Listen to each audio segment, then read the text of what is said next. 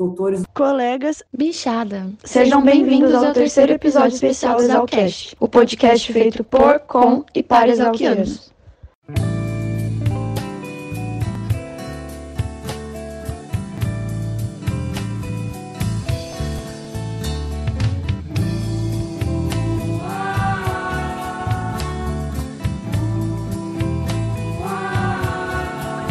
Diretamente dos nossos estúdios, eu sou o Dindim e esse é o terceiro episódio especial do Exalcast. Como eu acompanhei a eleição do Calque no ano passado, eu sabia que a magia tinha sido eleita presidente. Mas quando me contaram que a Atlética e o Conselho de Repúblicas também tinham meninas como presidentes, me pareceu uma boa ideia fazer um episódio especial com as três. Acabou que a ideia não foi boa, ela foi ótima. Pois pude contar com a participação da Quarqué, ou Quarqué, a primeira menina presidente do centro acadêmico depois de 86 anos, e da Racomin, que após 96 anos de espera foi a primeira menina a assumir a presidência da Atlética. A Racomin é a patrocinadora especial desse episódio. E como estou cercado de presidentes, temos mais uma, a Togepi, presidente da Exalc Júnior, e veio aqui divulgar os trabalhos do grupo. Todos nós da equipe adoramos quando vocês entram em contato conosco. Então continue mandando mensagens para 67 99984 1119, e-mails para exalcast.gmail.com ou pelo nosso Instagram, arroba exalcast. E vocês já sabem, é Exalc seguido de AST. Daqui a pouquinho a paneira vai aparecer para contar a história dessa música que vocês estão ouvindo no fundo. E não se esqueçam, o Exalcast faz parte da rede Agrocast, a primeira rede de podcasts agro da podosfera brasileira. Conheçam todos eles no site www.redeagrocast.com.br e acompanhem as atualizações nas redes sociais. Basta procurar por Rede Agrocast. Um grande beijo a todos e tenham um bom podcast.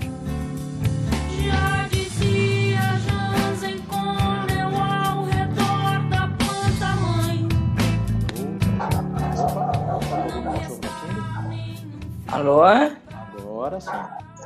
Tá meio ruim, né? Deixa eu fechar aqui e ver se para de ter o latido dos cachorros. Tá.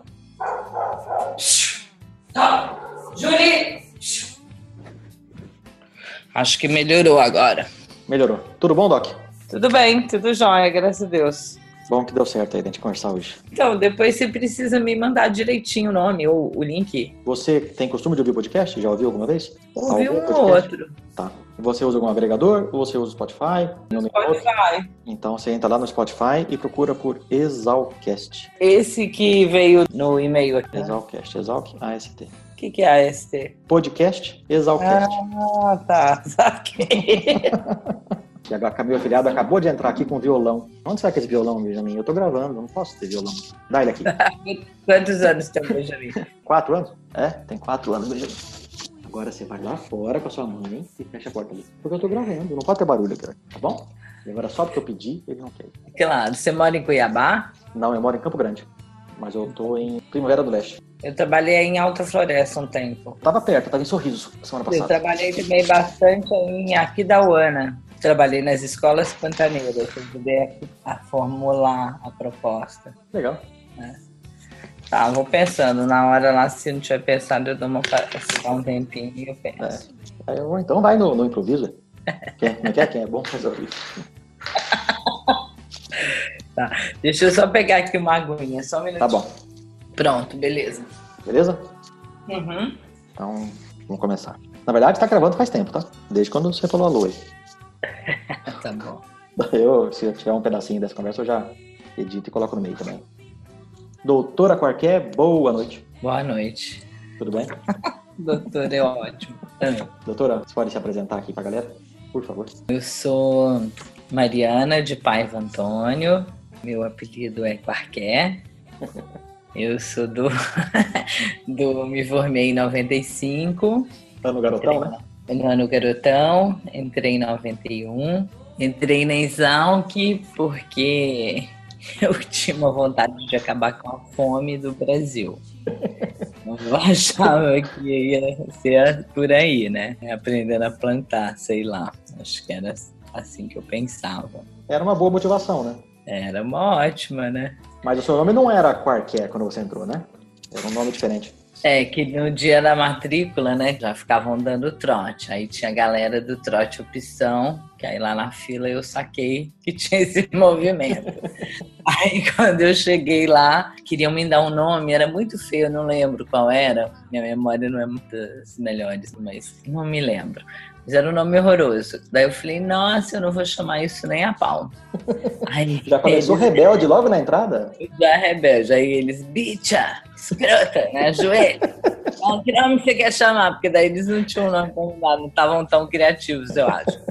Aí eu falei, qualquer um, menos esse. Aí eles, então tá, fica aí, qualquer. Aí ficou. não, ficou bom, fez sentido o seu nome, ficou coerente. Estava ah. sem ideia. Então, é isso, minha, minha entrada na Exalc. E você agregou na República Nós Travamos? Eu morava com quatro meninas do meu ano, a Sardinha, a Alien e a Nica. E eu ficava muito com a galera da Nós Travamos e da Trava. Ficava bastante junto. Eu sou amiga das meninas até hoje. A turma é... faz esse ano 25 anos, né? Boda de prata. 25 anos, o ano garotão e garotona. Agora e... tá essa polêmica. A camiseta. Agora a gente não quer que só garotão. Ah! Ah, agora tem uma polêmica dos 25 anos. Vamos mudar tudo isso aí, tá ok? E vocês estão organizando alguma festa legal? Já está bem organizado, tem uma galera super disponível. Sua turma, organizado o negócio. A sua turma eu convivi um pouquinho, eu entrei em 95, então você estava no quinto ano, eu estava ali já. E nesses 25 anos de formada, você mudou de projeto de acabar com a fome do mundo para cuidar do meio ambiente? Mais ou menos. E olha que interessante, depois que eu entrei na faculdade, as primeiras coisas que eu fiz foram coisas super agrícolas. Eu fazia estágio lá com Chico em nutrição de plantas para pastagem. Olha só, trabalhei um tempo com pastagem. então o Chico foi um grande professor assim para mim, um, um mestre assim de ah, mostrar o que, que é uma universidade, né? O que, que é essa conexão mundo, o que, que é o conhecimento, né? Tudo isso. Ele era super cientista, assim, bem legal. E, mas enfim, eu gostava de várias coisas. E aí tinha essa menina que morava com a gente, a Alien. Ela era estrangeira, então tinha essa cultura, né, da participação que a gente não tem muito aqui. E ela começou a ser representante de algum departamento. E aí ela falou: Nossa, Mari, vamos lá, você que gosta, né? Toda interessada. É super interessante participar.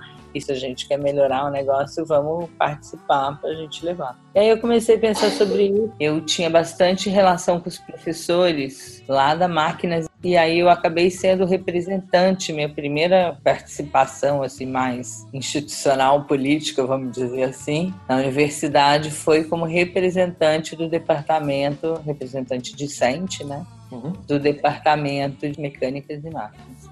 E eu acho que foi a primeira mulher lá que representei esse departamento. Esse era bem masculino, né? É, era bem, era. Aí eu comecei a me envolver, né? Assim, então fui representante, aí depois eu fui representante na congregação também, né, dos alunos. Aí a partir daí, na congregação, nesse trabalho da representação discente, que aí eu fui conhecendo as diversas forças, né? Da universidade eu trabalhei também, tinha cooperativa do Calque, eu trabalhei um tempo era a época que o Fuinha era presidente. Né? Isso era 94? Não, eu trabalhava na cooperativa do Calque em 92, 93.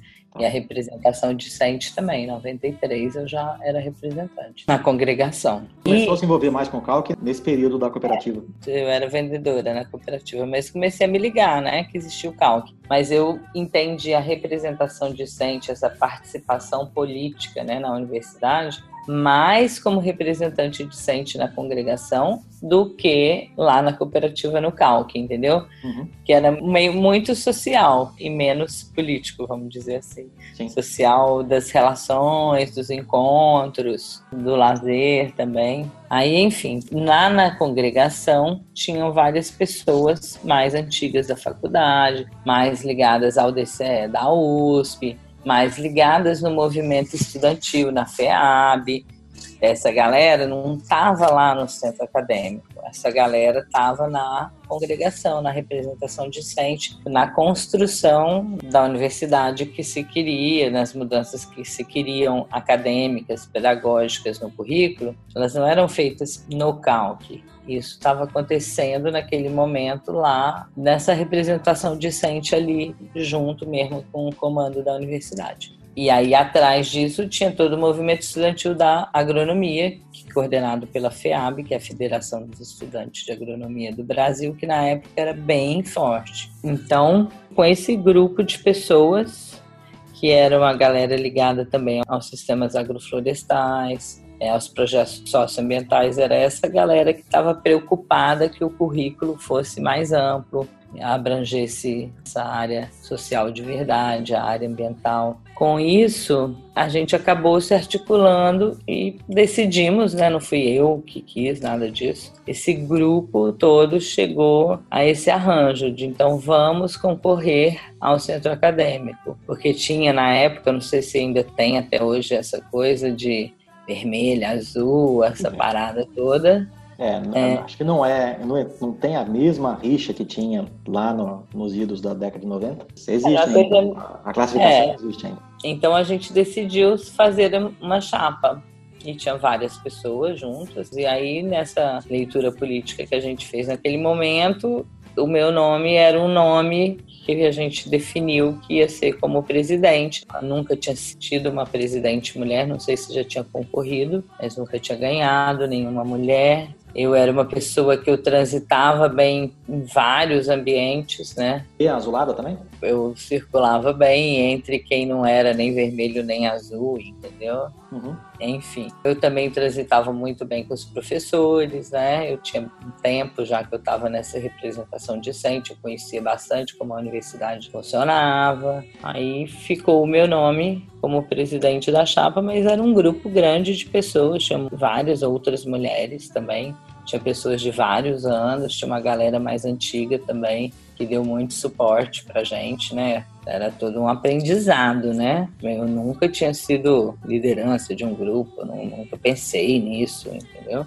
E a gente se encontrava, todas essas pessoas, e dali surgiu também muitas conversas, muitas decisões, né, dessa proposta de como que a gente poderia fazer do centro acadêmico um lugar que olhasse para a universidade, para essa parte da formação acadêmica mesmo, né? ampliar o currículo da agronomia também para outras formas de ver a agricultura, né? tudo que hoje já está bem mais consolidado era tudo o começo da educação ambiental, dos sistemas agroflorestais, dos projetos socioambientais, das cooperações internacionais, do trabalho de extensão. Tudo isso estava começando a virar realidade.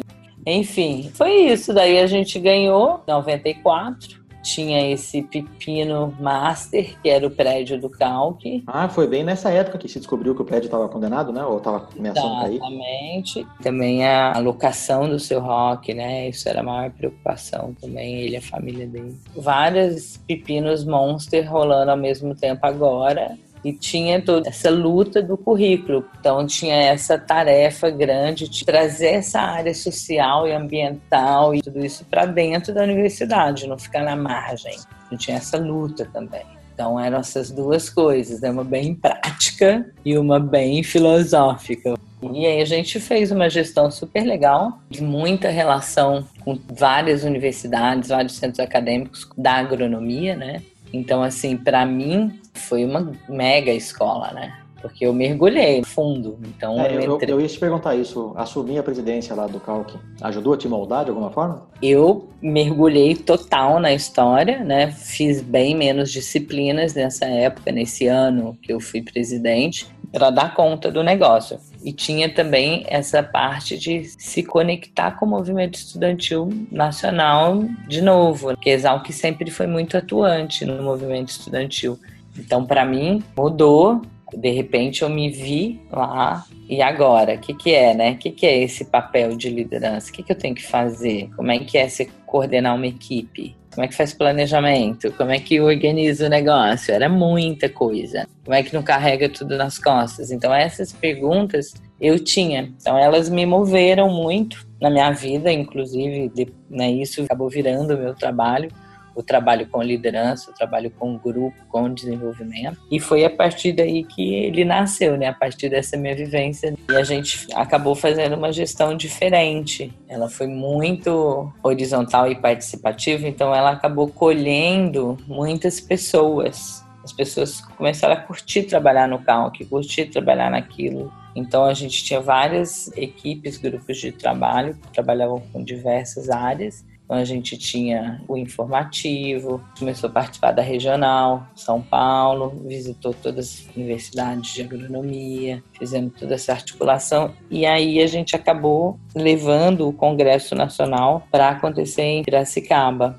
Congresso Nacional dos Estudantes de Agronomia do Brasil, que chama CONEA. Uhum. Nem sei ah, se por isso que você acabou ficando mais seis meses. A gente fez um CONEA muito diferente porque o movimento estudantil também tinha aquele lado não legal que tinham, vamos dizer assim, que eles chamavam dos capa preta, que era a galera que era velha de guerra, pós-ditadura, né? É. Então era assim aquela galera da resistência mesmo, da esquerda super radical, do movimento estudantil, mas que naquele momento já não precisava ser da, daquele jeito mais, né? Então o nosso grupo ali de São Paulo mesmo e a gente também da Exalc, mas tinha esse alinhamento, sabe? De oxigenar o movimento estudantil e é dessa coerência, né? Se enquanto movimento a gente estava pregando um currículo inclusivo, aberto, com tudo isso, querendo um outro mundo, como que a gente repetia a mesma forma de poder e de funcionar e de organizar? E aí, então, a gente precisava discutir essa questão da liderança horizontal e vertical. E começou a discutir isso no movimento. Foi muito legal. Então, o Paneia de Pira aí de 96, ele foi um marco no movimento estudantil da agronomia, porque a gente trouxe todo esse outro jeito. Então, foi, eu acho assim, muito gratificante saber que um trabalho que começou lá, não por acaso, mas para ser uma coisa que acabou trazendo tantos resultados para tantas pessoas. Né? Eu fico bem feliz.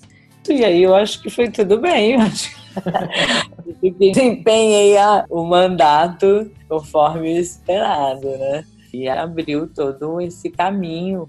O Cal que hoje saiu daquele prédio, né? Aquele prédio acabou sendo condenado mesmo, foi vendido. Uhum. E fica pertinho da escola, ali na Centenário. Ali na entrada, né? É. Eu já fui lá, no prédio novo. Você tem algum recado para as nossas atuais e futuras presidentes? Bom, é, eu acho que a gente participar né, desses espaços é importante porque ajuda a alinhar o nosso rumo, vamos dizer, individual. E acho que com esse espaço que você abre, com o que você faz, com o que você empenha, entusiasma pessoas, você acaba emanando isso para outros. E isso vai gerando movimento de participação, de posicionamentos, né, vamos dizer, do bem, esperamos que do bem. E que assim, quando você está num espaço desse, você não imagina, mas como você pode ter, sabe aquela pedrinha que gera um monte de ondas que você muitas vezes nem está enxergando mais, mas está rolando, né? Então, como é importante mesmo ocupar com entusiasmo, com responsabilidade, com coração. E para mim, isso alinhou meu rumo. É isso. Estou grata a essa oportunidade que eu tive na minha vida. Perfeito, Cacau. É isso, gostei de fazer essa entrevista, relembrar várias coisas aqui. Você lembra das pessoas também. Sabe uma coisa que eu lembrei? Por que, que eu transitava, né? Tinha várias galeras do meu ano que eram da zootecnia e da agriculturona, do CTZ, e eles eram galera super divertida, super gente boa, que a gente se dava muito bem, entendeu? Então acho que superava essas questões partidárias. Muito bom, obrigada, gostei. Foi bom remember. Bem que eu não remember muito, mas. mas Dá foi mais. bom. Muito obrigado, parabéns pelo seu jubileu de prata. Obrigada. Aproveite bem sua festa. Nós já até reservamos hotel. Foi um prazer enorme te conhecer. Prazer também. Muito obrigado. Obrigada, viu? Um beijo. Um beijo, tchau.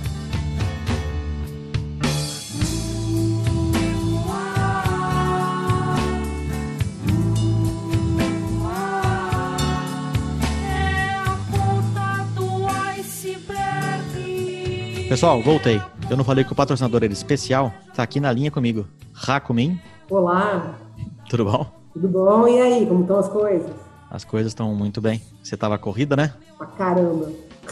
Não, mas é bom sinal, né? É sinal que tá vendendo cerveja, né? Tá vendendo, estamos cheios de projetos. Mas vamos lá, deixa eu te explicar por que, que você tá aqui. Não é Tá só bom. por causa da Leu. Eu gravei com a Mouse, Bela Gil e Magia. São três meninas, três presidentes. Tá ótimo. E como deu a conjuntura, né, de ter as três, num ambiente bem masculino, achei legal, gravei com as três. E gravei começo da introdução com a Quarqué, que foi a presidente do Calc, primeira menina. 86 anos de centro acadêmico, teve a primeira mulher, Em 95, em 95. a Atlética de 1903, né? Isso. Você foi presidente depois de. Correto. Correto? Está correto. Está correto.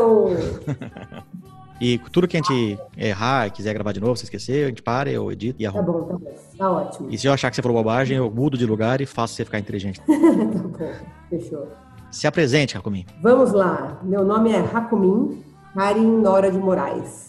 Entrei em 97, formei em 2002. Engenheira agrônoma, formada pela Exalc Gloriosa. Eu era agregada da República Bal. Ah, você é nativa. Eu sou nativa. Muito bem. A Bal é campeã de participação aqui das Alquetes, sabia? Ah, que show! As meninas da Bal sempre foram muito ativas, né? Uhum. Ah, Rafa. Fecha, por favor, a porta, filha. O que, que a Rafa quer? Rafa quer que eu suba e conte uma história para ela para dormir. Mas acho que hoje, nesse momento, pode ser até o ratão a contar essa história. Ele é criativo também, não parece, mas ele é. Então vamos lá. Você é uma patrocinadora especial porque você não está aqui só por causa do patrocínio, mas também porque você foi a primeira menina presidente a assumir a Atlética, depois de 96 anos de existência. Exato. Quando que você começou a se interessar pela Atlética, Rakumin? Eu, na verdade, antes de entrar no Exalc, eu pensei em fazer educação física, tá? É muito parecido com a agronomia, né? É similar, né? É. Diferença é que tem umas vacas no meio, umas plantações, mas assim... Mas o resto é igual. né? O resto é igual. Ah, o resto, é, o resto é sair correndo atrás, né? Aí, no final, optei por agronomia, prestei, entrei. E já no meu primeiro ano, eu já ia nas reuniões de chapéu. Eu fazia de tudo para estar na Atlética. Eu tinha um certo conhecimento do que era a Atlética, de quem eram algumas pessoas. O presidente da Atlética na época era o Persol, que era da República do Ratão, da Copacabana, né? Então, conheci algumas pessoas. É, e você é Rakumin por causa do ratão, né? Exatamente. Meu então namorado na época estava no segundo ano, né? E aí eu fazia de tudo para estar nas reuniões. Como eu participei de tudo, mesmo sendo nativa, eu estava mais para BAL do que para nativa, eu participei de tudo, Semana da Ração, participava de 100%. Então, mas como as pessoas sabiam que eu queria de todo jeito para a reunião, os doutores do segundo ano ficavam me esperando na saída da reunião para me pegar. Mas toda, toda segunda-feira eu ia lá com meu chapéuzinho, entrava na sala, escutava e já ia aprendendo assim e tal. Mas eu saía, tinha sempre alguém me esperando lá fora. Toda vez. E essas reuniões eram abertas? As cenas eram abertas. E tem uma coisa assim que eu participei de outros grupos dentro da Exalc, né? Fui CF, fui CI, fui CALC também. E tem um- uma associação que é super agregadora, assim, qualquer um pode entrar, vindo de qualquer república, casa, é, ela é agregadora, aceita de qualquer ano, inclusive, e todo mundo que entra é respeitado. Assim, é, é muito legal. Sempre foi assim. Então, desde o primeiro ano você se interessou e quando que você começou a subir na carreira? A diretoria muda no meio do ano, né? Não muda no começo. Então, já no meio do ano, já teve a mudança de diretoria, eu já fui secretária do próximo presidente. No caso, era o Frajola, da, da, da Jacarepaguá. Sim, do meu ano. Foi bem legal também. Eu estava no primeiro ano, mas eu comecei a transitar pelos vários grupos, discussões, participar mais ativamente, transitar pela diretoria, ter mais conhecimento da parte docente também, do que tange a esportes, prefeitura, né? O ginásio, foi um super aprendizado assim. Inclusive, eu digo que hoje eu, eu, eu sei escrever uma boa carta, com começo, meio e fim e tal, porque eu tinha que redigir as cartas, era uma coisa formal, né? Eu não tinha essa noção de como seria uma atlética, mas são coisas formais. Você se dirige ao prefeito do campo, ao diretor do campo. Foi uma fase bem legal. Como primeira secretária, aí, já no meu primeiro ano de Exalc. E isso foi em 90 e... Meu primeiro ano foi em 97. E outra coisa, né, é o... eu sempre gostei de esporte, né, eu sempre pratiquei esportes. O meu esporte mesmo era o vôlei, mas, pô, estando ali o ginásio, com várias modalidades em treino, eu comecei a praticar outros, como basquete, handball. Então, depois a gente montou o primeiro time de rugby feminino universitário. Legal, a gente podia fazer um especial sobre isso aí, né? Pô, as meninas até hoje são muito ativas, a gente tem um grupo, chama Jurássicas, tá? Não sei por que chama Jurássicas. Você vê que tá ficando velho quando a Bitia fala que é Jurássica, né? Então tem Bitia no meio. Tem ah, tem Bitia? Tem, tem Bitia de mais de 10 anos ali no grupo. Falei assim, caramba, se ela é Jurássica. então o que, que a gente é? Então? Tô lascada. Pô, eu gostava pra caramba. Aí pro segundo ano, presidente foi o Pelicano. Que foi o, o presidente que te antecedeu, né? Isso, que era morador da fazendinha. E aí eu fui ser tesoureira dele. Aí eu fui lidar com outras coisas, você vai lidar com todo o dinheiro. Foi mais um aprendizado. Como lidar com isso, os pagamentos, pôr as contas em dia, tá faltando dinheiro aqui, precisamos arrecadar, precisamos vender mais material, mais agasalho e etc e tal, né? Então foi mais um aprendizado com o Pelicano, eu comecei também a participar das coisas maiores, né? Que era a organização dos campeonatos. O Perusco até então era o campeonato mais importante para a gente, de maior relevância. Então, todo sábado a gente tinha que ir para São Paulo, reunião no Caveirão, lá no Pinheiros. Também mais um aprendizado. O que é legal é que aquele clima é, na Atlética de todo mundo pode participar, você é muito bem-vindo. Entre que trabalho não falta, sempre foi assim, né? Claro que tem, sempre tem os amigos, ó, oh, sou mais amigo dele, outro não sei do que, tenho mais afinidade, claro, mas é um puta trabalho em grupo, sabe? É, simula a vida como ela é numa empresa, no mundo corporativo, é, ou mesmo se você for empreender, um aprendizado sensacional, porque ali é você, aquele time ali, pessoas das mais diferentes origens, áreas e tal, tal, tal, crenças, e todo mundo trabalhando junto, foi mais um grande aprendizado, mas aí eu estava já bem junto ao Pelicano e ao Pavão, o Pavão era vice-presidente na época, e estava já fazendo bastante coisa. Mas ela é muito agregadora, sabe? Ela é muito agregadora até a forma como é feito a sucessão, hoje eu não sei como que tá, era uma coisa legal pra caramba. Basicamente, pô, você tá mais preparado, então precisa ser você. Não é uma eleição com voto pelo campus com todos os alunos? É entre vocês, né? É entre os diretores que, é, se escolhem. Atlética. Eu peguei muita gente boa ali antes, os mais velhos que tinham passado pela Atlética, eram as pessoas que eu admirava, sabe? Você via que tinha uma postura, uma pegada legal, viviam entrando em reuniões nossas lá para acompanhar, para aconselhar, para participar um pouco. Acho que também rola uma saudade, né, de estar naquele ambiente, porque é legal pra caramba, né?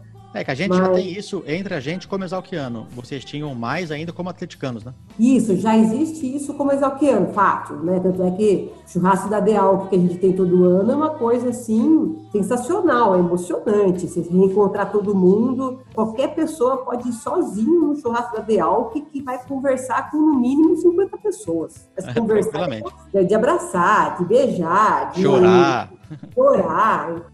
Pode ser que tinha algumas coisas que não, não eram tão perfeitas, Pode, qualquer ambiente de trabalho em grupo, você vai ter gente que discorda, gente que tem um pouco mais de vaidade, disso, daquilo, mas, pô, no frigir dos ovos, eram pessoas tão bacanas que trabalharam comigo, que foram do mesmo grupo por esses anos, tão legais, tão complementares, que sinceramente se tinha alguma coisa ruim, passou desapercebido. Sempre foi muita coisa bacana. Então, no meio de 99, você foi eleita presidente, ou escolhida? Sim, é, no meio de 99 eu fui escolhida presidente. Não foi uma coisa assim muito conscienciosa, foi escolhida presidente.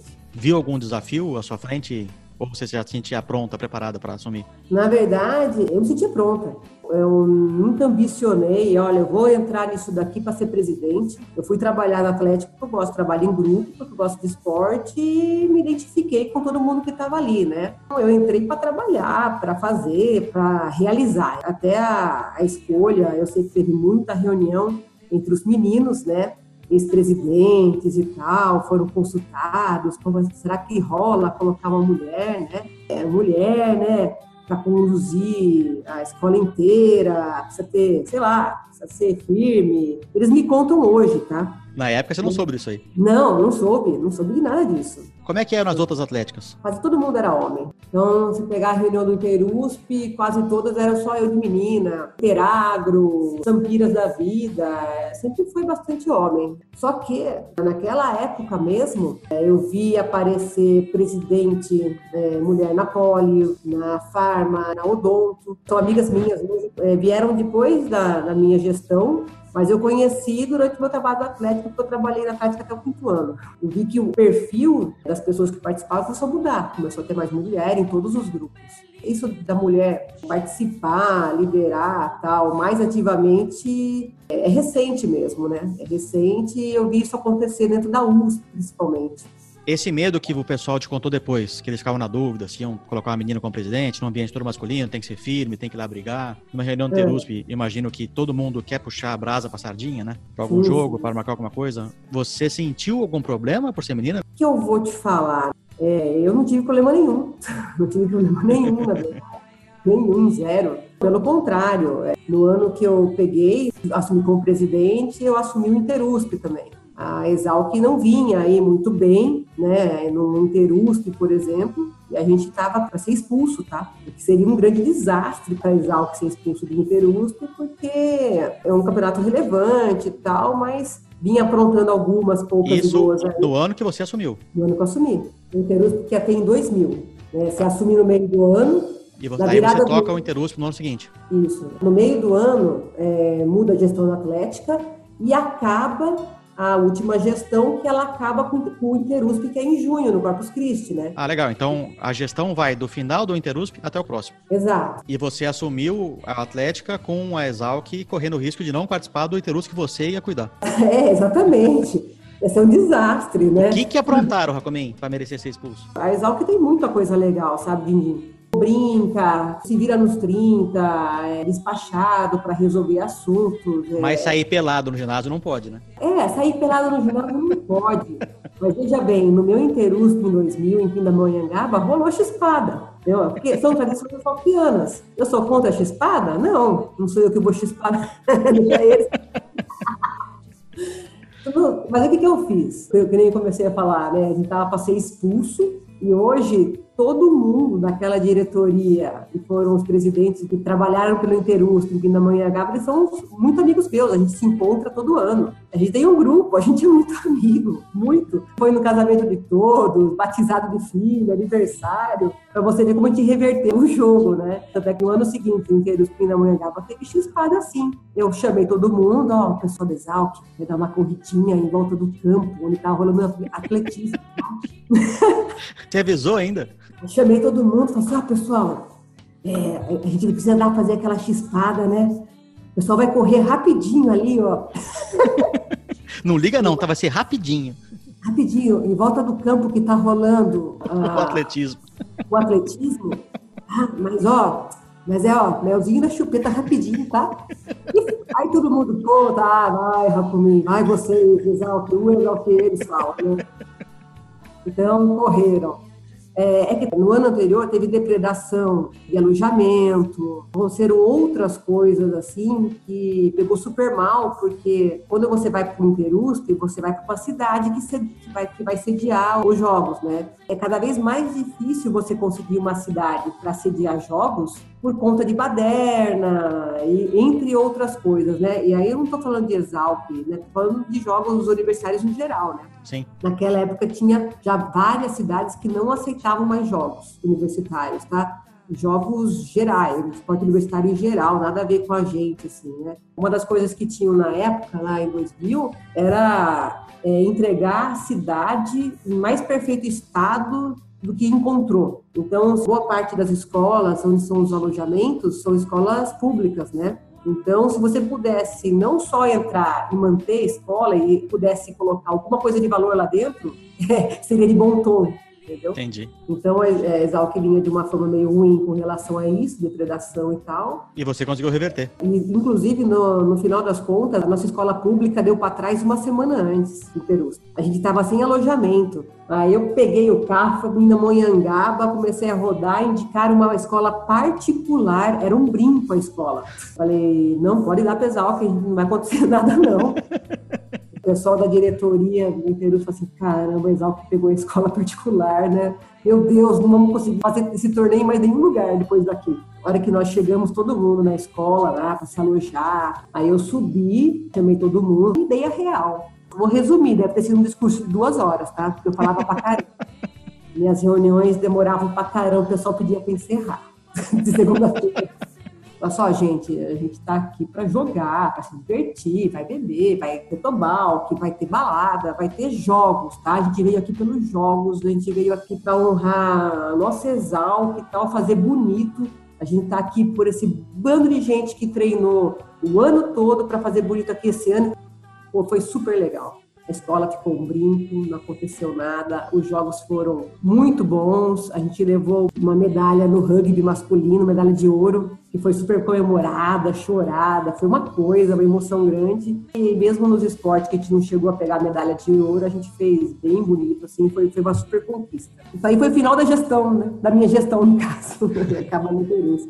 E aí você entregou pro Vespa, né? O bastão? Eu entreguei pro Vespa o bastão. Era a pessoa que estava me acompanhando em tudo na época. Assim, cara, quem tá mais preparado, conhece bem e tal, pô, tá, tá louco para ser presidente? O Vespa, né? E aí veio, veio a Vespa. Quando é um grupo aberto, que qualquer um pode participar, aí funciona quando é continuado. Se fosse uma chapa fechada, que só decide entre a panelinha, aí acaba sendo complicado. Aí tem que ter uma votação aberta, né? Votação com todos os alunos. Mas nesse esquema que é totalmente aberto, um bicho, um cara do quinto ano, um vermelho de chinelo, um azulão de botina, um camarada que não mora em república, um nativo, pode chegar o que quiser e participar, aí é muito bacana esse projeto continuado e que não para, né? A Mouse vai comentar aí um spoilerzinho que eles fazem projetos para 5, 10 anos e aquela turma vai continuar aquele projeto que foi montado lá atrás. Né? Era exatamente isso. Pô, tinha coisa que não era exatamente assim? Ah, tinha. Mas, pô, ninguém. É, panelinha das... vai ter em todo lugar, né? É, mas no final das contas, sinceramente, quem trabalhava tinha seu espaço garantido. A gente valoriza demais quem trabalha. Meritocrático a coisa mesmo. E você se manteve junto à Atlética até se formar? Até me formar. Aí lá pelo quinto ano eu precisava formar, né? Porque eu formei em seis. né? Então, na do quinto ano para frente, eu comecei a, a estudar a mais. A estudar mais, porque realmente a minha vida de atlética foi muito intensa, né? Eu Não, mas você fez minha, bem. Né, eu passava minhas noites no ginásio. Eu jogava tudo e assistia todos os treinos, todo dia. então, Gostava mesmo? Gostava. Não, vocês bem. Eu fiz em seis anos também e eu tranquei um ano, então se for fazer a matemática, eu saí com sete anos formado. Então, tá certinho. É isso aí que é o caminho. Cinco anos é muito eu, pouco. Eu acho. Tem gente desse grupo, né, que hoje a gente chama de CD, Comissão Desorganizadora, a gente foi comissão organizadora até 2000, né? Uhum. Depois, para a gente se manter unido, a gente montou a comissão desorganizadora. E é ativa até hoje? É ativa até hoje. Tem dois, tem uma pessoa da Poli, tem uma pessoa da farmácia, que eram os presidentes da época, eles são meus sócios da Leuven. Ah, que legal. Na cervejaria, é. E falando na Leuven, vamos fazer o patrocínio agora aqui do episódio de hoje. Patrocínio Leuven, vamos lá. É, a Leuven é de 2010, começou com outros três sócios, e em 2014 eles estavam vendendo a Leuven. Eu já tinha voltado a morar em Piracicaba, né? Fiquei 10 anos fora, e eles estavam vendendo. Eu falei, pô, pô, o negócio que é legal, né? Trabalhar com cerveja, né? Por que não, né? Por que não? Porque até então eu trabalhava no varejo, né? Trabalhei 10 anos no varejo, no Grupo de Açúcar. E aí veio, né, nesse inteirinho né, de voltar a morar em São Paulo, veio esse negócio. Era uma fábrica pequenininha no centro, é, dois, quatro tanques pequenos, e estava parada. Ofereceram para a gente, falei, pô, legal, né? Gosto de cerveja, já trabalhei 10 anos na área comercial. Agora é só pegar cerveja e vender, pronto, pronto. Acabou, né? Magia, acabou, é isso aí. A gente entrou na sociedade, de 2015, fizemos nossa produção de primeiro tanque, segundo tanque. A gente foi pro mercado. Achando que era moleza. Achando que era moleza. Quebrou a cara, literalmente. É, a gente viu que trabalhar cerveja artesanal é mais do que trabalhar cerveja. Na verdade, cerveja tem dois caminhos, né? O caminho da cerveja mainstream, que é uma cerveja de preço, combate e tal, e tem o caminho da cerveja artesanal que é uma cerveja ela precisa ser muito bem executada, ela traz uma gama de sabores e aromas os mais diversos possíveis. Eu achava que o mercado ia chegar fácil até mim, mas não chegou não. A cerveja tem dois caminhos, era a cerveja baratinha, mainstream, tem o caminho das cervejas muito bem executadas, com matérias-primas top, com uma quantidade legal, de lucro. E é essa linha que a Leuven seguiu. É, a gente teve que ali escolher. É, peraí, vou brigar em qual mercado? Esse aqui do preço baixo tal, que eu vou brigar com a grande, eu que não tenho escala, eu vou para a linha da qualidade, né? Gente foi para a linha da qualidade. E aí fui estudar para entender um pouco mais por que, a cerveja não vendia naquele primeiro ano. Eu sou sommelier de cerveja, né? Para conhecer melhor os estilos é, do mundo cervejeiro, depois eu fui fazer um outro curso em 2017, que foi o Mestre em Estilos, curso bem superior ao de sommelier, né? Por último, ano passado ainda fiz o técnico cervejeiro, tá? Mas... Tá com três diplomas, então? É, não, é, é bem legal, é bem legal para o nosso universo cervejeiro, né? Nesse meio tempo, eu consegui, em 2016, trazer o eu considero o melhor mestre cervejeiro do país. Ele veio trabalhar na Leuven e, pô, aí ele virou, transformou mexeu em todas as receitas, ele afinou tudo, porque eu faço tudo menos a cerveja, né? Hoje a empresa cresceu, a gente juntou com mais outra cervejaria, a Shorts tem de Santa Catarina, né? Criando a CBCA, que é a Companhia Brasileira de Cerveja Artesanal. Nos últimos dois anos vem ganhando muitas, muitas medalhas em, só em concurso de renome, né? Participa de concurso do bairro, né? Participa de concurso internacional relevante, do único nacional relevante a gente participa também. A gente conseguiu aí conquistar o nosso lugar aí e está brigando aí pelo mercado. E como é que o pessoal encontra a Leuven? Se encontra muito fácil em redes de varejo, como o Grupo Pão de Açúcar, todos os pão de açúcares do Brasil, né? Fora isso, encontra em muitas outras redes de varejo, né? Então se encontra no Zona Sul, né? Rio de Janeiro, encontra no Angelone, Santa Catarina. A gente está renovando aí contrato com o Mufato, Paraná. Aí tem Rede Oba, Samarcheta, aí tem várias. Aí fora as redes, você encontra o shopping em muitos bares, Piracicaba, Campinas, Sorocaba, Ribeirão. Jacomim, vocês estão de parabéns. Você pelo trabalho com a Atlética e pelo que vocês estão fazendo com a Leuven aí.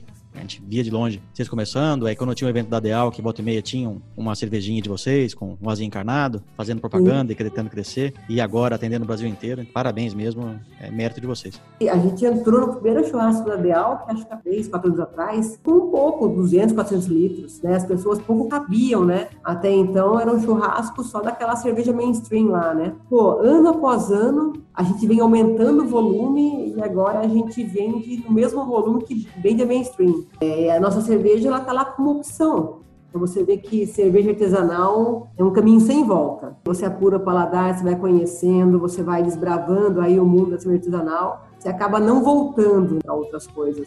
Tá bom, Rocamin. Passa para a turma aí os contatos da Leuven, rede social. Nossa, nossa página ela está em construção, cervejarialeuven.com. A gente está no Instagram e no Facebook. No Instagram a gente vai estar tá como Cerveja Leuven. É, a nossa fábrica e bar fica no bairro Monte Alegre. Hoje é um bairro super charmoso, tem aquela capela linda. Em cima da nossa fábrica, no Monte Alegre, por sinal, ela está onde era antigamente uma antiga usina de açúcar, ela é patrimônio histórico, tombado, tal. a gente restaurou na mesma arquitetura da época e colocou a nossa cervejaria lá. Então, é um lugar lindo, tem a ruína da outra usina, é maravilhoso. O bar que a gente inaugurou no final do ano passado, Taberna, fica exatamente em cima da fábrica. Vale a visita aqui em Piracicaba, no bairro Monte Alegre. Muita cerveja boa, porções, vocês não vão se arrepender. Beleza, Jacomim. Obrigado pelo tempo. Agora, nove da noite, sexta-feira. Conseguimos finalmente gravar a sua participação, né? Faz hora que a gente está tentando achar um horário, mas foi bom que deu certo. Olha, fiz tanta coisa hoje. Final da tarde estava entregando barril para tudo que é lado. Aqui é assim, ó. Se você olhar a diferença, algum servicinho que não estava previsto. Então o negócio é. é entrar e sair sem olhar para ninguém. Não, na verdade aqui é que nem Atlética. Entra, você é muito bem-vindo. Tô de bobeira aí, vem cá, você já me ajuda aqui a carregar um papo. Aqui eu continuo no mesmo, no mesmo clima, viu, Dindim? Levou esse aprendizado da Atlética para Leuven. Ah, tem algumas exalquianos trabalhando com a gente também. Bichada. É bom dar chance pra bichada. É, é isso aí. Tá bom, Camim. Muito obrigado. Opa, eu que agradeço a oportunidade de falar aí. Valeu, boa noite. Beijo, boa noite. Tchau, tchau.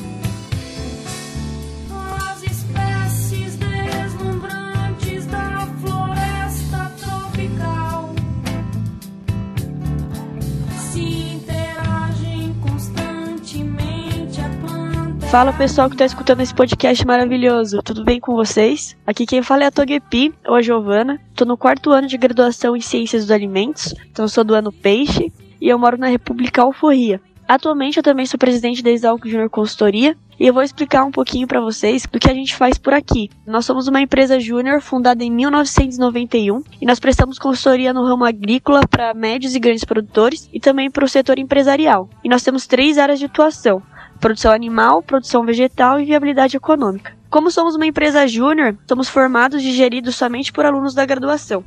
Então, nós abrangemos os sete cursos de graduação aqui da Exalc e nós atuamos desde o processo de venda até a execução de projetos. Nós somos uma empresa sem fins lucrativos, então todo o nosso valor arrecadado é investido na educação dos membros que compõem a empresa. Nós vamos muito para eventos, cursos, visitas técnicas, afinal é muito importante para quem deseja ingressar numa empresa sênior futuramente ou para quem deseja empreender. Então nós sempre estamos capacitando os nossos membros. Além disso, nós realizamos a feira de carreiras, recebemos as maiores e mais renomadas empresas do agro aqui na Exalc e eles montam estandes e mostram como é o processo seletivo, o que eles fazem na empresa. É, é bem interessante. Nós vamos ter a 16 edição esse ano, no dia 16 de abril, de graça, então todos estão convidados lá no Jumbão, na frente da central de aulas, para participar desse evento maravilhoso. E nosso processo seletivo também está aberto, vai acontecer nos dias 21 e 22 de março. E para mais informações é só acessar nosso Instagram, que é @exalcjuniorconsultoria. Um abraço a todos e bom podcast para vocês.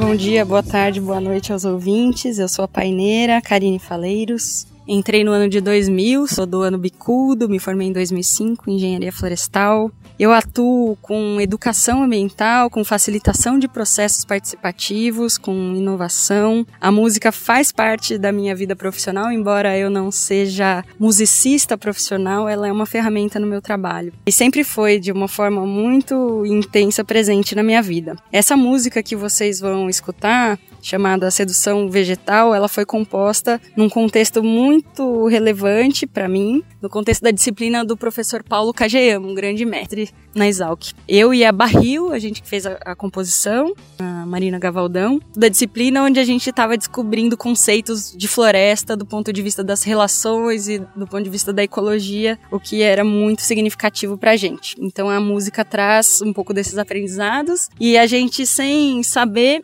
fez uma canção que foi significativa para o professor Paulo também, que ficou muito emocionado e se ofereceu para financiar a gravação da música. É, a gente reuniu um grupo de estudantes de engenharia florestal, Cecel, parteiro, eu, a Barril, a Nica, que é a voz principal, todos estudantes de engenharia florestal, e fizemos a gravação que foi se espalhando Brasil afora e foi polinizando outros corações também. Então a gente ficou muito feliz e toda essa história tem muito valor pra gente, por isso agradeço muito a oportunidade de compartilhar um pouquinho com vocês da história e também dessa música. Espero muito que vocês gostem. Aproveitando também, a música faz parte da minha vida. Recentemente a gente fortaleceu, resgatou um trabalho musical Corda de Barro com também outros integrantes é, exalquianos na, na maioria e espero também é, compartilhar em, outros momentos desse programa os trabalhos do Corda de Barro também, as composições que são voltadas para a questão socioambiental. Quem quiser entrar em contato comigo, eu tô lá no Facebook, Karine Silva Faleiros, para a gente trocar ideia sobre música, sobre como conciliar arte com engenharia florestal, com transição para sociedades sustentáveis, com educação. Vamos trocar essa ideia. Um grande abraço a todos e espero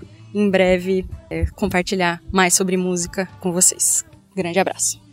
Dindinha, agradeço, viu, querido? Foi muito bacana isso cair assim na minha semana. E eu achei uma forma muito interessante de conectar, né, essa comunidade exalquiana, toda essa rede incrível de pessoas, né? E a arte faz parte disso. Então, que legal essa iniciativa de trazer a música também, né? E a participação, a interação dos exalquianos musicais também com tudo isso. Parabéns, viu? Vamos nos falando. Eu vou escutar com, com calma lá os programas, escutei um pouquinho ali do Máscara falando. Já fiquei com saudade dele, acho que isso isso gera bons sentimentos em todos. Valeu, Dindinha, um abraço.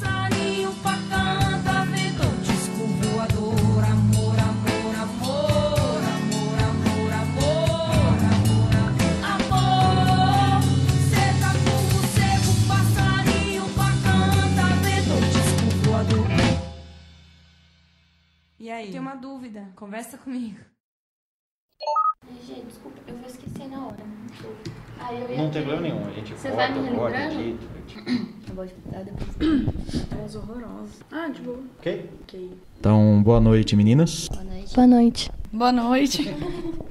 É, esse aqui vai ser um desafio, a gente está com dois microfones e quatro pessoas. É a minha primeira entrevista presencial com bastante gente. Mas vai dar certo. Vai, vai dar certo. E a edição conserta tudo. Vamos começar se apresentando?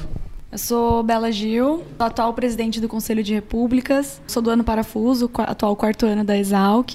O nome que a minha mãe me deu é Victoria Adorno Macedo Pacheco. Moro na República Quartel e eu tenho 21 anos. e eu faço ciência dos alimentos aqui na Exalc. É, eu sou a Mouse, eu tenho 23 anos. Não, eu tenho 24. eu tenho 24 anos. Também faço ciências dos alimentos, também sou do quarto ano parafuso. Sou a atual presidente da ALC. O nome que minha mãe deu foi Letícia Miki Ueno Yamauchi. É, e eu moro na Alforria. Olá a todas e a todas, eu sou Isabela Francisquete, ou Magia. Faço engenharia florestal, estou no terceiro ano peixe, tenho 20 anos, moro na República Forfé e sou a presidente do CALC, da gestão Aracê, que vai perdurar aí o segundo semestre de 2019 e o primeiro de 2020. Então vamos lá, vamos começar falando sobre como é que foi a eleição desse ano, Belágio. Belágio, é Bela Gil, viu? Mas como eu prefiro Belágio, eu vou chamar ela de Belágio e ela se vira depois. Então, o conselho, na verdade, a gente teria um sistema de eleições, a gente monta uma chapa todo ano, mas nunca tem chapa concorrente. Então, o que acaba acontecendo é que a gente tem uma gestão, que são pessoas que participam das reuniões da diretoria e que fazem parte da direto- da diretoria, tanto com cargo, tanto como colaboradores. E no final de cada gestão a gente senta, conversa e decide quem vão ser os próximos da gestão. Então a gente vê quem vai ter disponibilidade para continuar na diretoria do conselho, quem infelizmente vai ter que sair por outros compromissos, etc. E como que vai ficar organizada a gestão. Por exemplo, o que aconteceu comigo em junho, o Calmó era presidente, a Cisma era vice, tinha o restante da chapa e acabou que o Calmó e a Cisma tiveram que sair do conselho por vários motivos, eles estão no quinto ano. A gente sentou, conversou e eu já tinha mais experiência. O pessoal sentou, falou: você vai ter que ser a próxima presidente. Eu sempre quis ser presidente, mas não era o momento que eu estava esperando. Até fiquei um pouco nervosa. Falei, nossa, e agora? Será que vai? Será que não vai? Mas está sendo uma experiência muito legal e funciona dessa maneira. A gente anuncia em assembleia a chapa que vai concorrer e dá um prazo para o pessoal caso tenha interesse de cadastrar alguma outra chapa, mas durante esses três anos em que eu estou aqui na Exalc nunca aconteceu de alguma outra chapa se candidatar. Na verdade, a gestão do conselho ela é um pouco contínua, sabe? Então, a gente tem um pessoal que se reúne, que está por dentro dos assuntos que tem para ser resolvidos, que estão por dentro do que acontece. É bem similar com o que acontece com o pessoal da Atlética. E talvez seria ruim a gente ter uma chapa concorrente com pessoas que atualmente não fazem parte da diretoria, que vão pegar o negócio andando e às vezes não vão conseguir acompanhar o assunto da maneira que é. Então, seria em parte legal a gente ter uma diversidade de pessoas novas entrando, mas assim, o conselho, por ser um órgão aberto, as pessoas podem frequentar as reuniões quando elas quiserem. Não tem processo seletivo, não tem nada. E não é porque você não é da chapa eleita que você não pode começar a frequentar as reuniões e fazer parte dessa chapa. Toda reunião é aberta. Toda reunião é 100%. aberta, sim. A gente tem as reuniões da diretoria toda semana, elas são sempre aqui na quartel, de segunda-feira às 9 horas da noite. E elas são abertas, a gente sempre manda no grupo que a gente tem com as repúblicas membro, fala, ó, pessoal, hoje, tal hora, tem reunião do, da diretoria. Quem tiver interesse em participar, pode vir, participar, conversar com a gente. E vem muita gente na reunião? Vem o pessoal da, da diretoria e às vezes, por uma situação ou outra, a gente convida mais alguém para vir, para resolver alguma situação, uma coisa assim. E essas são as pessoas que acabam vindo. É muito raro vir alguém que realmente queira participar da reunião e queira vir fazer parte da chapa. Até por isso que a gente não tem chapa concorrente, porque o interesse das pessoas em fazer parte da di- da diretoria do conselho é baixo. Mouse, na Atlética é parecido? É, hoje na Atlética a gente funciona com processo seletivo e na verdade foi uma forma que a gente encontrou de selecionar mesmo as pessoas que estavam entrando. Antes, qualquer pessoa que chegasse na reunião de segunda-feira, 10 e meia da noite, na nossa sala, meio que já fazia parte. Só que ficava muito confuso de você não saber quem era realmente atleticano, quem não era. E pra gente é muito complicado, porque a gente trabalha com pessoas de fora, com atléticas de fora, com empresas grandes também, principalmente em época de jogos. Então a gente precisava contar com pessoas. E lida com muito dinheiro também, né? Com qualquer certeza, jogo é caro, qualquer viagem. Então a gente é, precisava de pessoas compromissadas e pessoas que realmente estavam lá porque iam fazer a função delas, né? A função delas. Então a gente começou com o processo seletivo faz pouco tempo. Se eu não me engano, fazem. Foi no meu segundo ano, em 2017. Então é recente e hoje a gente não funciona com chapa.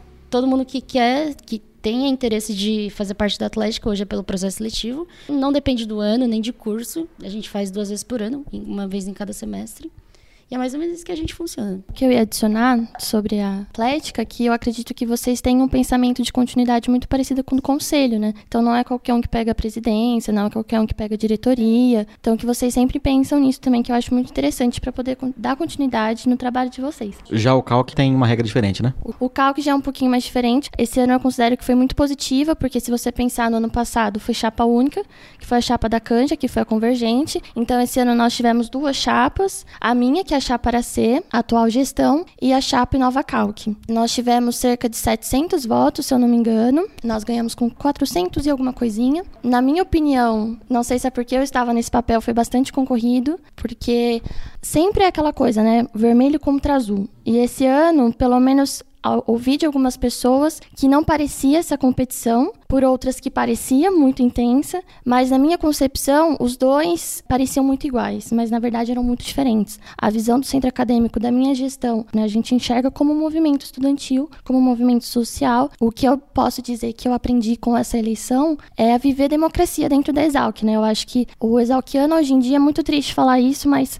em um âmbito muito pequeno, o exalquiano não vive a democracia. A gente viu muita gente não indo votar, não assistindo o debate. Minha gestão, a gente formulou né, uma carta-programa. Foram poucas as pessoas que leram essa carta-programa. Então é muito triste, num âmbito muito pequeno, o exalquiano não exercer sua democracia, não, conviver, não querer entender o seu centro acadêmico. Mas é isso, assim, que eu posso dizer. Eu acredito que foi muito positivo. Teve uma eleição em 98, 97, vocês conhecem Uhum. a história? Não, não conheço. É, até, até então era chapa única e sempre foi vermelho contra azul, né? Isso é Isso acontece é na escola bem- e vai acontecer o resto da comum. vida. Né, o conceito vermelho e azul foi mudando ao longo do tempo, mas ele vai existir durante muito tempo. E era sempre chapa vermelha, né? Era uma chapa única. Em 98, a Azulada fez a chapa dela, que era a chapa Séries. E foi engraçado, foi bem divertido aquele momento, né? Porque o, um dia, um, dois dias antes da eleição, o Lucas amanheceu azul, todo pintado de azul. Eles foram de madrugada, pintaram todos tá os painéis, é, foi bem legal. Aí no outro dia amanheceu todo vermelho, inteirinho vermelho. a chapa, a outra, a chapa da, da Nossa. posição falé pintou tudo. Aí a Séries ganhou, eles estouraram uma bombinha de a, a cor azul, o gramadão inteiro, a escola inteira ficou com uma fumaça azul. E foi divertido, teve muito engajamento, teve bastante gente envolvida no assunto. Mas e no fundo, eu acho que os dois amam a escola e querem trabalhar pela escola. Então, independente do azul e vermelho, gostando da escola e trabalhando por ela, pra mim, Independente do resultado, é você participar, né? é. Então é muito importante. Vamos retomar agora com a Bela Gil e fazer um rodízio, cada um contando um pouco sobre a sua entidade. Conta um pouquinho, como é que são os cargos da- do conselho? Então, atualmente na diretoria do conselho a gente tem o cargo de presidente e vice-presidente. O vice-presidente é o Vilão, que é meu colega da República Espião. Minha primeira secretária é a Meterola, que é bicha do terceiro ano da República Trinquipula. O Goio, que é o segundo secretário, ele é da República Cangaço. Antigamente a gente tinha o terceiro secretário, mas a gente mudou o nome só para ficar mais moderno e colocamos o diretor de marketing. Então, o diretor de marketing é responsável por fazer a parte do marketing mesmo do conselho, então responsável pelas redes sociais, que agora é uma coisa bem forte, que a gente está aproveitando bastante. Que é o de César, do segundo ano. Ele mora na República Perdição. No conselho são três tesoureiros, mas nessa gestão a gente só teve aderência para dois. Então a gente tem o primeiro tesoureiro, que é o Quasimote. Ele mora na República Calabouço. O Alcoff, que é o segundo tesoureiro, República Pingapura. E aí a gente tem três colaboradoras que elas entraram depois que a chapa já tinha sido escolhida, que a gente já tinha começado a gestão. Então elas são colaboradoras, elas não têm cargo, mas elas atuam diretamente na diretoria, que é a Malte, que ela é minha colega da República Bal. A Solda, República Bal também. E a Libertada, que ela é da República Maga Donaire. Esqueci. O que, que você tinha me perguntado? Gente acabar aqui, vocês pegam o jeito. Eu perguntei exatamente isso, como é que funciona a diretoria e quantas Ah, pessoas sim. são. Então, Então, na diretoria Então, funciona dessa, dessa maneira, a gente tem esses cargos.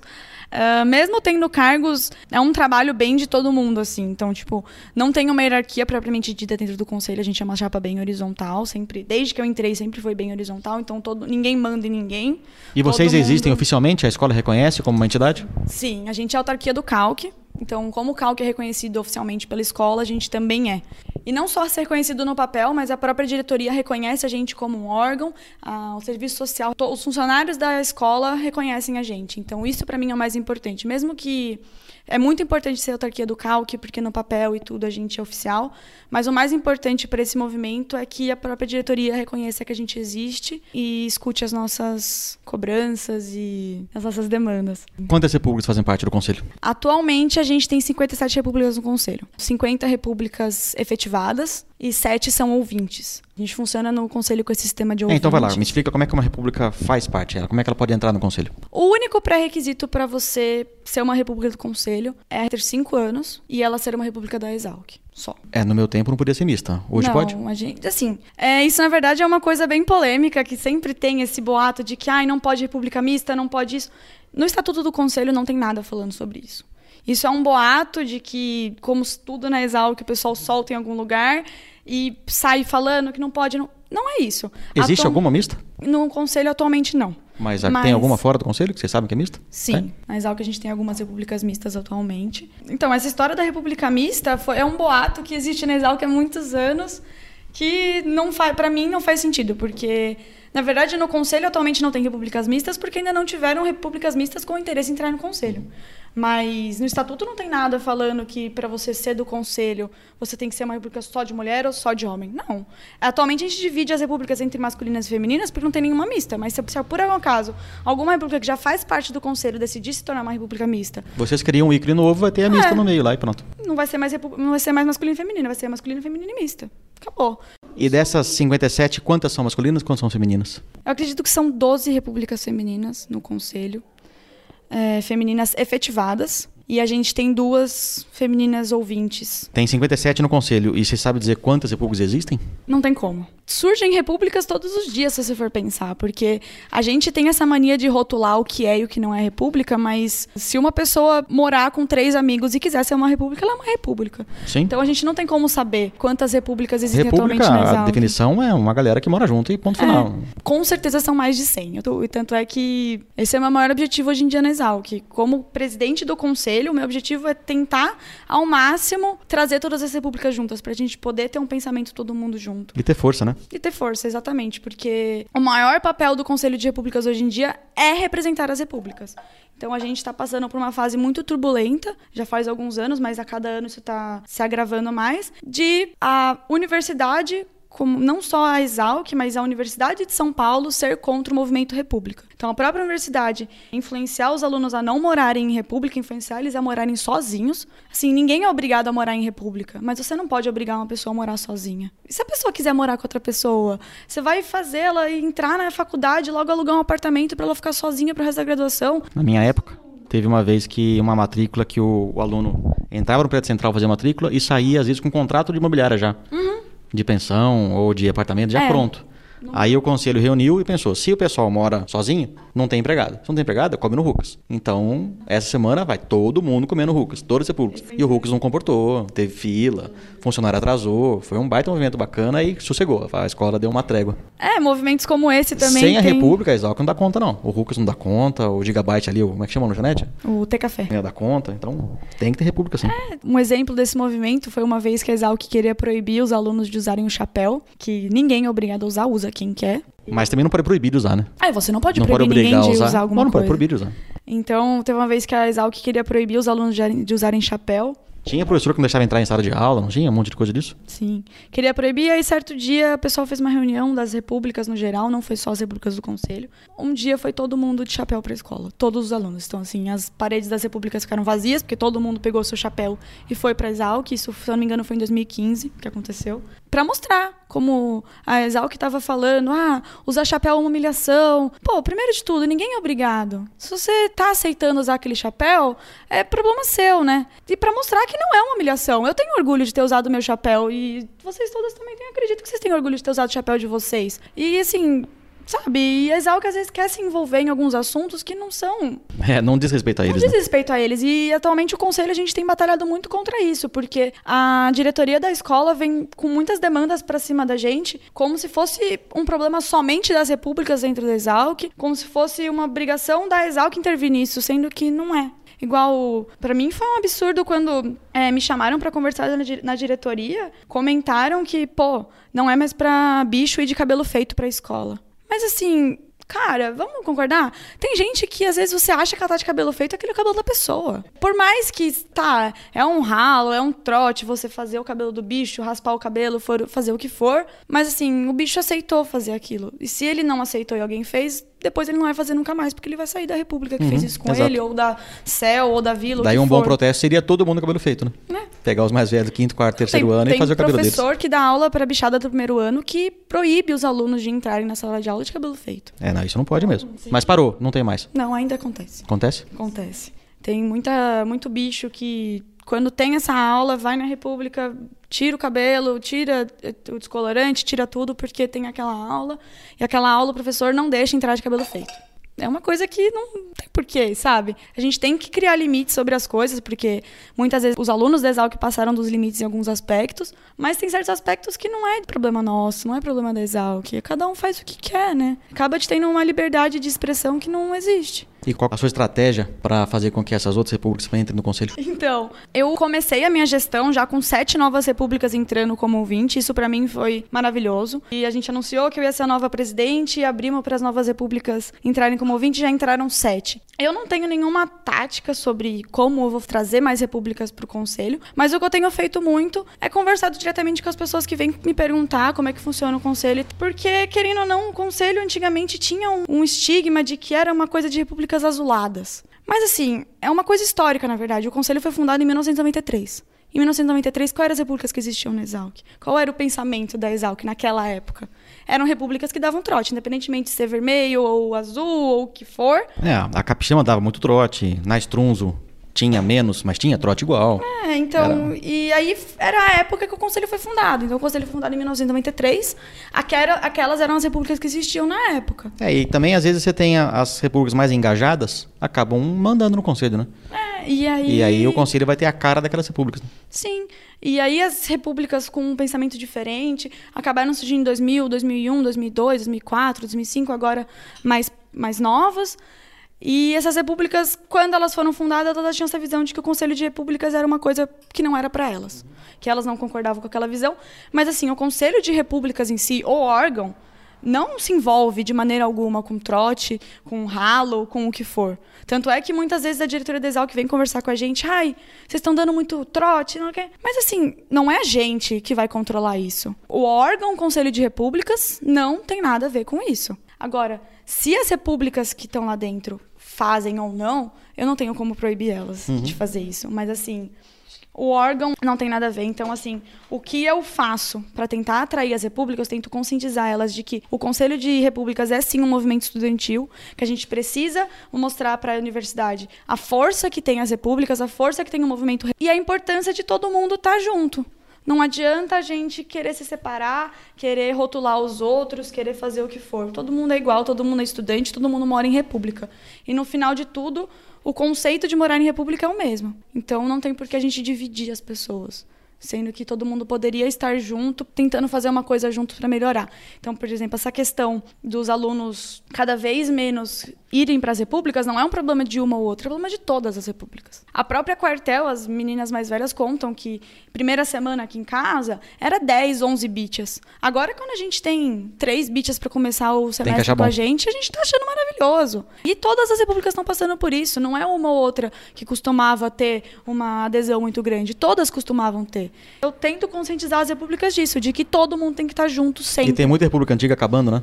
Muita república antiga acabando. Não tá acabando por brigar, não. O pessoal tá acabando porque não tem mais gente pra morar na república. Mas Então, também tem o problema de a república não ter se atualizado, né? Sim, isso é uma coisa que é muito clara. É, a visão do ralo mudou. Sim. A criação deles mudou, da criação com dos, dos mais velhos. Então as pessoas tem- são diferentes. E as repúblicas antigas não se adaptaram, vão acabar mesmo. Sim, a gente tem que entender que cada ano que entra é uma nova geração de pessoas que está entrando. Se a gente não souber acompanhar o pensamento dessas pessoas, realmente vai acabar. O conselho está aqui para isso, para todo mundo sentar, conversar e ver o que está funcionando melhor. O que tentar conscientizar o pessoal de que, gente, isso que vocês estão fazendo não é legal, isso que vocês estão fazendo vai acabar, não tem o que fazer. Bela Gil, qual que vai ser o legado da sua gestão? O que você espera deixar para a próxima chapa que vier? Então, eu vou acabar sendo até um pouco repetitiva. Eu quero muito que o meu legado seja esse de conseguir trazer mais repúblicas para o conselho, conseguir uma representatividade maior, cada vez mais. Então, agora a gente está com 57. Em junho, a gente vai abrir de novo para novas repúblicas ouvintes entrarem. Então, vamos colocar uma meta. Agora a gente está com 57. Eu pretendo que essas sete repúblicas que estão de ouvintes agora continuem no conselho, porque durante esse período de ouvinte elas podem sair quando elas quiserem, se elas não gostarem. Pretendo que essas sete sejam efetivadas para a gente manter esse número em 57. E pretendo que, sei lá, 60, 65. Cada ano a gente aumente mais esse número de pessoas, porque eu estou no conselho já faz dois anos. Entrei no, no segundo semestre de 2017. E desde que eu entrei, cada ano vai aumentando o número de novas ouvintes. Então, é uma tendência que está vindo, que a gente está conseguindo abrir a nossa cabeça. A, a nossa gestão, a nossa diretoria, ela é bem diversificada. Então, eu acho que o meu legado tem que ser esse.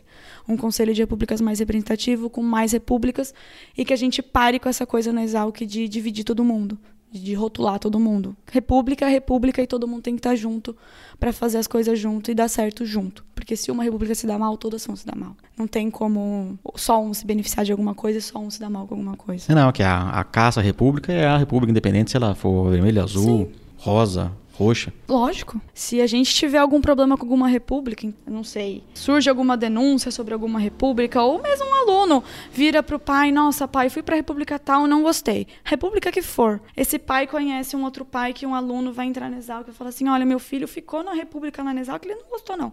E o pai não vai nem lembrar o nome da república, falar república. Então essa, esse outro aluno já vai entrar e falar: Deus me livre, República, não quero nem saber. E vai indo nessa crescente, que é o que está acontecendo cada ano. Cada ano é mais difícil trazer gente para conhecer República, porque ninguém é obrigado a morar em República. Todo mundo tem a sua liberdade de fazer o que quer.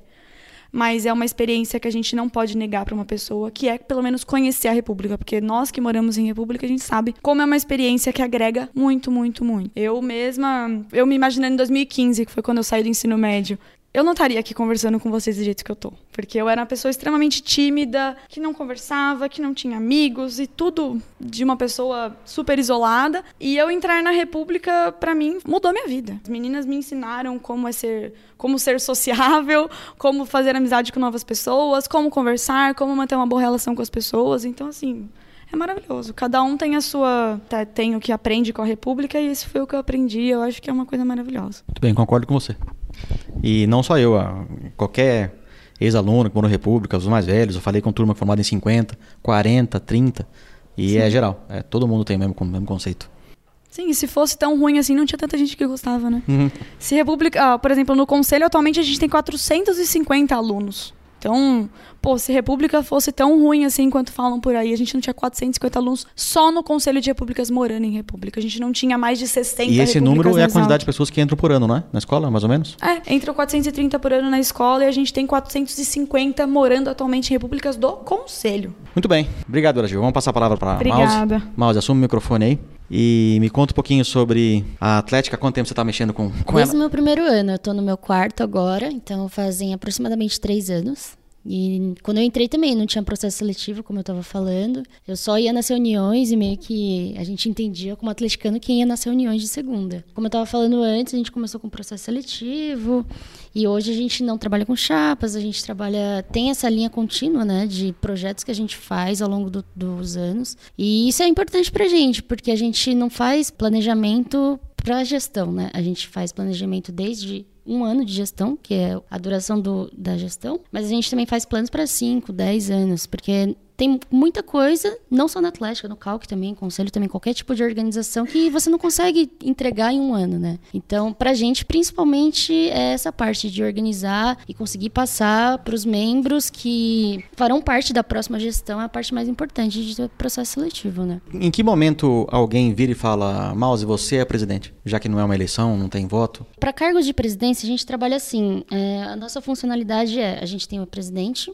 as duas vices, que é vice esportivo e vice administrativo, e a gente tem comissões, então é comissão de artigos, de eventos, de marketing, enfim. Para a presidência, a gente trabalha um pouco mais como indicação. Então, o presidente atual, ele já fica meio de olho em quem tem vocação, quem demonstra interesse e já vai meio que treinando a pessoa durante a gestão dele ou dela, no caso. Para presidente e vice acaba sendo meio que por indicação, né? Você vai treinando a pessoa. Agora para os outros cargos, também por indicação de outros diretores, mas geralmente acaba sendo votação. Aí no caso de ter mais de uma pessoa com interesse no mesmo cargo, daí vai para votação interna, né? Não é os alunos De vocês, da, da, isso, da atual da diretoria. diretoria, exatamente. Como é que é a diretoria hoje? São quantas pessoas? Nossa, são muitas pessoas. É que a gente está com processo seletivo atualmente, a gente não efetivou ainda. Mas a gente está aproximadamente com 35 pessoas, contando com o processo seletivo. Se eu não me engano, são 23 é, atuais membros, contando diretores, presidência e colaboradores. É um número bem alto, na verdade. Tem 23 membros que participam. Membros efetivos, sim. Barbaridade, é muita gente. Graças a Deus, né? então, pra gente facilita muito. Em época de campeonato, a gente vai ter o Caipirusp agora, esse fim de semana, dia 12 e 13 de outubro. Então, em época de campeonato, em momentos assim muito específicos que a gente demanda um pouco mais de trabalho manual mesmo, né? De pessoas, pra gente é muito importante que tenha bastante gente, assim, envolvida, né? E são quantas modalidades dentro da Atlética? Atualmente, são aproximadamente 24 modalidades. Aí, contando masculino e feminino, E todas têm? Masculino e feminino? 100%? Todas têm masculino e feminino. É, ó, a quantidade de meninas na escola é muito grande hoje, né? Cara, deixa eu só te falar que hoje em dia, dentro da diretoria, é, a maioria é menina Da diretoria? da diretoria. E isso é uma amostragem da escola inteira como um todo, não? A maioria dos Hum, alunos são mulheres hoje? Se Deus quiser. Não, é, aqui tô com Mas- três. Estamos com três presidentes aqui, né? então é um, é um, mas é assim, um bom indicativo. não sei se é demonstrativo da escola inteira. Nunca parei para pensar sobre isso e analisar sobre isso. Mas, assim, de uns tempos para cá, de uns 3, 4 anos para cá, a quantidade de meninas dentro da diretoria com cargo tem aumentado gradativamente. E vocês veem isso em todas as entidades? Nas diretorias tem mais mulheres do que homens? Eu acho que é uma tendência da Exalc e da faculdade como um todo, né? Que as mulheres elas estão entendendo que elas podem ocupar esse lugar, né? Eu acho que é por isso que está crescendo tanto. Então, você vê, por exemplo, a Maus. Uma vez ela comentou comigo que você é a quinta ou a sexta presidente, né? Eu sou a quinta. A quinta. Em 116 anos. Numa atlética centenária. Então, veja, isso não é coincidência. Teve que alguém abrir esse caminho para vocês, né? Então, acho que é isso. Alguém no passado abriu esse caminho, falou que é possível. E eu, particularmente, vejo que as mulheres estão em maioria em várias coisas das quais eu participo, assim.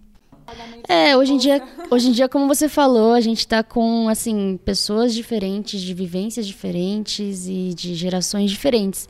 Então a gente no Interusp hoje em dia é muito mais rígido. A gente trabalha com multas que não são tão baratas assim. Então, é, Não pode mais causar. não pode causar, exatamente. A grosso modo, não pode causar. Então, desde. Mas isso reduziu muito briga? Com certeza. Então, assim, como diretoria, a gente tem preocupações com responsabilidade social, por exemplo. E aí a gente viu essa necessidade de criar essa comissão conforme a nossa participação dos campeonatos. E dentro desses campeonatos, incluindo Interusp e Caipirusp, a gente tem uma cláusula, né? a gente tem um artigo ali escrito no nosso estatuto falando que gritos homofóbicos, LGBTfobia é multa. Então, Mas pode xingar a medicina ainda não? depende do xingamento, defina xingamentos. Cara, medicina, ô bosta, gente, nossa, vai pra puta que eu pariu, não pode mais? Não pode cantar nem preto velho. Não pode cantar preto velho.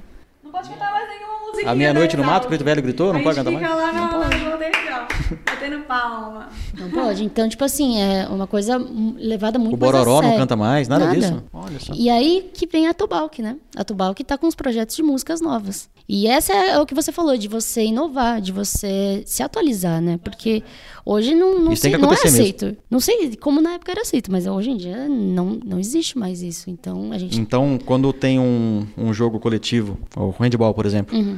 não tem mais as meninas da Exalc atrás do gol o adversário fazendo o goleiro sair chorando? Não acontece mais? Não pode nem ficar atrás do goleiro. Isso Não? é proibido. As meninas ficavam atrás do goleiro Nem e ele saía meninas, chorando. nem É, a meninos, meta era nem essa. ninguém pode ficar atrás de goleiro nenhum, por exemplo. Não existe mais. Novos tempos, tempos. Pode soltar bomba na loja, não? Nossa, aí eu fico doida. aí eu fico chateada, hein? E não tem mais a atlética da, da Poli, eles vão com aquele gorrinho ainda? Nunca vi gorrinho. Não tinha Com gorrinho? quatro anos que a gente roubava os gorrinho. gorrinhos, eles vinham com o gorrinho Nunca amarelo e vi. preto, a gente roubava deles também. Nunca vi. A diversão era ir lá, é dar um jeito de invadir e roubar os gorrinhos. Nunca vi também. Mas as, as rixas, brincadeiras, invasões, isso não tem mais. Não- Existem invasões, inclusive está escrito isso também nos estatutos do Campeonato da Vida, mas também dá multa. A gente sabe que tudo no mundo hoje funciona com dinheiro, né? Então acaba que só funciona se tiver multas. E Como aí, é que foi o último do... Terusp? Teve algum problema? Cara, você sabe que a gente é uma das atléticas, uma das não, a gente é a única atlética em três anos que não toma multa em Interusp. Isso quer dizer que a gente é uma diretoria exemplar dentro do campeonato. A gente pode ter a torcida que causa ainda, tem, rola ainda morde bunda, rola ainda banho de piranha e tudo mais, entre a nossa torcida. X-espada tem então? Isso também é crime, né? não, é, não é que é, é crime. Mas não, não tem. Mas tem X-espada ainda? No, no, no ginásio, não tem? Não. Não? Então, como eu estava falando, que a Atlética é uma das únicas que não toma Isso, multa. Isso, a gente também é uma das a gente também não, a gente é uma das atléticas que não, não toma multa há três anos no Interusp. A gente é exemplar nessa parte, desde representação, que é quando a gente acompanha os jogos e tudo mais, até de posicionamento. A gente entende e as pessoas de outras atléticas entendem como a nossa torcida é, mas uma coisa é a Atlética ter o posicionamento de deixar isso acontecer. E outra coisa é a Atlética tentar fazer alguma coisa. Então, conversar com o pessoal antes. Tem uma organização aqui que vai em alguns jogos que chama Pavilhão 4 e a gente tenta conversar com eles antes. Eles que é são torcida da torcida. Aqui da escola? Isso. E a gente tenta conversar com eles antes, a gente faz reunião, explica como que tem que ser. É, a gente fala, existe multa e a Atlética não tem tudo isso de dinheiro para ficar e quem pagando paga multa. multa é a Atlética, não é a torcida e nada. A Exatamente, multa vai pra é a Atlética. gente. Por exemplo, por que, que a gente pagaria uma multa de um salário mínimo, sendo que com um salário mínimo eu poderia comprar bolas novas? Não faz sentido, entende? Uhum. Então a gente conversa com as pessoas e hoje, assim, desde quando eu entrei na, na Atlética, a gente mudou muito esse posicionamento. Então hoje a nossa torcida tem um perfil totalmente diferente. São outros tempos, né? Uhum, sim. Não sei se felizmente ou infelizmente, mas são outros tempos. E qualquer geração vai falar que antes era melhor. Ah, isso então, com certeza. daqui a. Eu, ano eu faço 20 anos formado. Uhum. Vocês, daqui a 20, 25 anos, vocês vão falar com a geração nova, ah, no meu tempo era muito melhor, porque Sim, com certeza, muito mais coisa. Com certeza. É, a tendência é essa. Mas continua sendo a torcida mais legal do Interusp. Continua? Com certeza. A gente ainda continua bebendo em bota. As pessoas acham isso incrível. Isso pode, isso, Isso pode. pode, beber em bota pode. As pessoas acham isso incrível, assim. Então, Ao invés de causar no ginásio, a gente causa na tenda, que agora tem a tenda open bar dos jogos, né? Então agora a gente. E daí ali pode cantar, fazer tudo. Ali pode fazer o que quiser. mais ou menos, quiser, né? O dentro que do quiser, limite. dentro do limite. Não é bem assim. Não é bem assim. Eu sou da turma que vai pra causar. Então você falou da Tobalk. Eu passei agora no ginásio. Sábado vai ter a festa da, da Exalc. Fui lá comigo como é que tá o ginásio. E a Tobalk tava treinando e tá muito bom. Tocando muito bem. A Tobalk pertence à Atlética? A Tobalco pertence à Atlética atualmente. Tem uma diretoria também? É, a gente trabalha igual Ou- trabalha com modalidades. Então tem o diretor de modalidade, que fica meio que responsável, como se fosse o responsável, assim, da, da modalidade. A gente, considera, a gente considera a como modalidade, né? É organizado igual os times, basicamente. A Tobalco, há uns anos atrás, há poucos anos atrás, inclusive, há uns dois anos atrás, ela parou de, de existir, assim, não estava tendo treino. Tipo, não existiam pessoas treinando, não existiam ensaios. E aí, com a ajuda de ex-atleticanos e ex-alunos, de um modo geral, a gente conseguiu instrumentos novos. A gente pegou os ex-alunos que ainda moravam em Piracicaba, que tocavam na Tobalc para vir ensaiar com a gente e fazer oficina para os bichos que entravam esse ano. Então, foi uma cons- reconstrução né, da Tobalc. Hoje, por exemplo, a gente vai estar sábado no desafio de baterias do Caipirusp, graças a Deus. E a gente vai estar lá participando lá. Onde vai ser o Capirusp? Vai ser em Batatais, perto de Ribeirão. Esse ano a gente teve muito problema com feriado. E aí algumas faculdades não vão participar. Mas geralmente tem quantas? Geralmente tem sete. Quem que faltou? Faltou Direito Ribeirão. E farmácia. A de, da cidade universitária mesmo. Uma aí, não é Caipirusp? Ah, mas acho que fica na Zona Leste? Ah, tá. Zona Lost pode, então.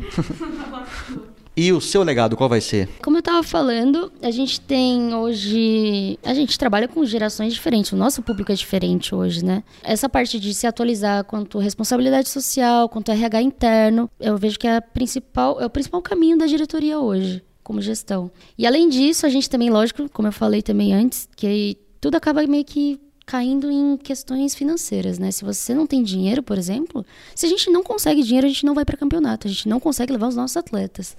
Então, Não, não vai campeonato, não tem instrumento pra jogar, não tem bola, Não tem nada. ferramenta, não tem nada, né? Então, assim, são duas principais coisas. Lógico que existem outros, né? Que acabam sendo a Qual é a principal fonte de renda de vocês? Hoje em dia são as vendas de artigos. De jaqueta, de colete e tudo mais. E principalmente em eventos, tipo, pontuais, né? Então, o simpósio do PSEG, é, tem o churrasco da Delk, que a gente vende também, e a gente acaba arrecadando muito mais nesses eventos do que, por exemplo, em balada. O que era antes era ao contrário, né? E hoje não. Mas, enfim, o legado que você tinha perguntado anteriormente é mais nessa parte de focar em, em se atualizar mesmo, né? Como, como atlética. É, e também essa parte de financeira. Então, onde a gente conseguia arrecadar mais dinheiro, além dessas principais fontes que eu citei, a gente está correndo atrás de patrocínios, a gente está correndo atrás de outros projetos, que, como eu falei também, é, não é planos para daqui a um ano. Eu vejo daqui 5, 10 anos, né? A gente tem essa, essa vantagem da Atlética, que a gente consegue começar a caminhar agora para preparar a gestão para daqui 2, 3, 5, 10 anos. Então, eu acredito que o legado dessa gestão seja essa. Muito bem. Agora vamos passar para a caçulinha do grupo. Ah, obrigada. Magia, se me chamar de senhor mais uma vez, eu vou meter esse microfone na tua cabeça. Tudo bem. Não, ontem eu saí com, com o deserdado, fui na. Como é que chama? É, manga rosa? Manga rosa. Daí. E quarta-feira é um bom dia pra ir lá. Aí veio uma pra apresentar, ajoelhou ali, eu falei, doutor Dindim. Dela, e o senhor é de que ano? Mas beat some na minha frente agora, que senhor o quê, rapaz? senhor. Magia, quando é que você começou a se interessar pelo calque? Eu tenho uma trajetória no movimento estudantil que começou no meu primeiro ano. Me interessei pelo KF, que é o Centro Acadêmico da Engenharia Florestal. Mas é aquela coisa muito perdida do primeiro ano, a gente não sabe direito o que quer, muito preocupado onde vai morar, não sabia direito. Na verdade, sempre soube que era forfé. E aí eu não peguei tão ativamente. No meu segundo ano, eu comecei a participar nas reuniões e também me tornei representante discente do Departamento de Engenharia Florestal. Os CAs, eles também têm eleição, tem chapa, tem tudo? Sim, eles são muito diferentes, né? As épocas em que as eleições ocorrem, se realmente existe uma concorrência, se eles dão uma continuidade, como é o caso da Atlética, se existe chapa única. No caso do KF, a gente tem, tem as eleições, tem o estatuto, mas quase sempre nós formamos uma única chapa. Então não existe essa competição, mas a gente tem toda a formalidade de se fazer uma eleição, né? Qual é o nome de cada CA? Nós temos o CACAU, que é o Centro Acadêmico de Ciência dos Alimentos. A gente tem o KF, que é o Centro Acadêmico de Engenharia Florestal. O CAPC, que é o Centro Acadêmico de Economia e Administração. O CAGEA, que é o Centro Acadêmico da Gestão Ambiental. O CACB, que é o Centro Acadêmico da Biologia. E o DCAgro, que é, obviamente, da Agronomia, né? Que é o único que é DC, que é Diretório Acadêmico. Isso, é o único que é DC. Mas por que é DC? O que é o C? É, CA é centro acadêmico e DC é diretório central. E só para ser diferente, porque é a mesma coisa. Mesma coisa. Tá bom. Aí peguei essa representação no conselho e depois da representação do conselho eu me vi embarcada nesse mundo, né? Um dos integrantes da minha gestão, que é o táxi, começou a se mobilizar para compor uma nova gestão para o Calc, me convidou e eu tive muita vontade em participar. Eu acredito que aí vem uma outra pergunta, né? Do porquê eu me interessei pelo Calc. Uhum. Pode já emendar nessa Pode pergunta? emendar. É o que eu falei diversas vezes já. Eu acredito muito no potencial do estudante para ele melhorar o ambiente no qual ele vive, dele fazer parte realmente da Exalc, de fazer diferença. E eu vejo o movimento estudantil como a força motriz para essa mudança, né? E o Calc como a grande representação dessa força. Eu acho que é um centro acadêmico centenário, tem uma história muito bonita, eu sempre falo isso. Conversei hoje com a RG e disse exatamente isso. A gente tem que agradecer as pessoas que fizeram lá atrás, que, enfim, construíram uma história muito bonita, a qual eu olho e me espelho, né, para continuar. Eu acredito que foi muito isso. Se você quiser conhecer alguns ex-presidentes do centro acadêmico que vão estar aqui no No sábado, sábado, eu vou estarei lá. você vai lá no ginásio? Vou. Eu conheci um na abertura do Exalc Show, mas ele me contou a história de quando o Calc foi leiloado. Foi bem interessante. É muito importante a gente construir essas pontes Quem era, ao você longo lembra? do Pra eu tempo. citar aqui depois. Nossa, eu não lembro. Foi muito rápido. Eu tava entrando ali também. O Bruno, né, que é um outro integrante da minha gestão, me apresentou rapidamente, assim. E aí eu falei, nossa, que legal. Ele me contou. Foi dois, três minutos de conversa, assim. Deixa a mouse acabar de fazer barulho da porta. Não, não, não puxa a maçaneta. É porque ele tá solto, né? Eu tô esperando o dia que alguém vai vir aqui, vai derrubar Vai a maçaneta. Não, vai derrubar a maçaneta e eu falo assim, quebrou, pagou. E o pessoal paga e a gente consegue. Mas ela abre, mas não fecha. É que você- ela tá solta, e a hora que você puxa, ela cai. Magia, Oi. essa situação de ter vários CAs não enfraquece muito o calque? Nossa, engraçado você me perguntar isso, porque a RG me perguntou a mesma coisa hoje de manhã. E veja, na minha opinião, enfraquece sim. Isso é inquestionável, digo o mesmo para ele. Mas em algum momento da história, por isso que é importante criar pontos, né? Ao longo do tempo. Porque quando você não entende o que aconteceu direito, você vai criando possibilidades. A minha possibilidade é que eu imagino, de forma muito pessoal e de forma muito sucinta também, é que em algum momento o Calc falhou com esses cursos. Porque, veja, a, a escola tem majoritariamente seus alunos do curso de agronomia, então quando você escolhe defender e representar somente a maioria, os outros ficam excluídos. Quando você vê para os centros acadêmicos, a maioria teve sua criação a partir de 2000. Então, em algum momento, nessa parte, o CALC falhou e esses cursos tiveram que se movimentar. E eu vejo essa movimentação como muito necessária. Hoje em dia, o CALC não consegue abarcar, por exemplo, as questões do cacau, do CAGEA, do KF, não conseguem agregar todas essas questões e trabalhar junto com elas. Eu não entendo isso como uma não importância do calque. Eu acho que o calque hoje em dia tem que passar por uma ressignificação. Quem entrar no calque a partir de agora tem que entender que o calque vai ser o grande articulador do campus.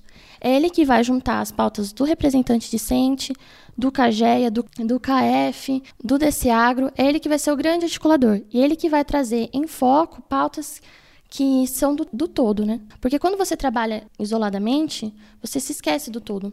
Então, o KF, como ele está concentrado ali no, no curso dele somente por si só, ele não vai se preocupar tão é, ativamente com a separação do LES, por exemplo. Então, a gente, como centro acadêmico, e digo um centro acadêmico que é o guarda-chuva de todos, a gente tem que trazer essas pautas em foco. Então, eu não acredito que isso justifique uma fraqueza do CALC. Né? Eu acho que a gente pode ressignificar isso e trazer outra articulação que é tão necessária. Eles usam o CALC para alguma coisa, esses centros acadêmicos? Fazem parte do CALC? Vamos... Nós, centro acadêmicos, temos uma salinha ali no Rucas Antigo. Alguns CAs fazem uso dessa salinha, outros já têm a sua própria salinha. Mas o CALC ele tem uma sede própria, um dos poucos centros acadêmicos que tem a sua própria sede e está sempre aberto. Então, por exemplo, o CAGEA, essa semana, está fazendo uma atividade é um encontro regional de gestores ambientais, né, de estudantes de gestão ambiental. E eles precisam de um lugar para cozinhar para essas pessoas, porque as pessoas não podem ter acesso ao RUCAS. Então a gente abriu o calque para eles. Não, eles podem, mas vão pagar, né? Vão pagar Exatamente, caro. um preço muito caro. É, eu, eu né? almocei lá hoje, foi 15 reais. Pois é. A gente cedeu esse espaço porque o calque tem uma cozinha, geladeira, fogão. Então, super compreensível a gente ceder. A gente tem outras associações, outras organizações também que fazem uso dessa área. Então, por exemplo, nós temos a Associação Nacional de Estudantes de Engenharia Florestal. E eles fazem encontros regionais também, às vezes até nacionais, e eles utilizam da sede do Calc para poder hospedar essas pessoas, para poder também ter como fazer a comida para a galera, enfim. Eu acho que é muito isso, né? O Calc está aberto a todos que quiserem comparecer. Como é que você vê hoje a participação dos alunos no dia a dia do Calc. Antigamente o Calc sempre foi uma referência de entretenimento, de conhecimento, tinha a gráfica lá dentro. O pessoal ia lá para tomar café, para conversar, bater papo. Como é que tá hoje? Eu acho que quando a gente faz um salto no tempo, a gente percebe uma diferença gritante. Pensar que o Calc foi quem recebeu o primeiro cinema de Piracicaba. Tinham dentistas dentro do Calc, vários andares. Era um... Recebeu presidentes da República. Presidentes. Então, saíram é, ministros e presidentes do Calc também. Então, eu acredito que quando a gente olha esse esplendor e olha para agora, é uma diferença gritante. Talvez porque a gente tenha perdido a confiança no centro acadêmico, então a gente tem que restabelecer isso.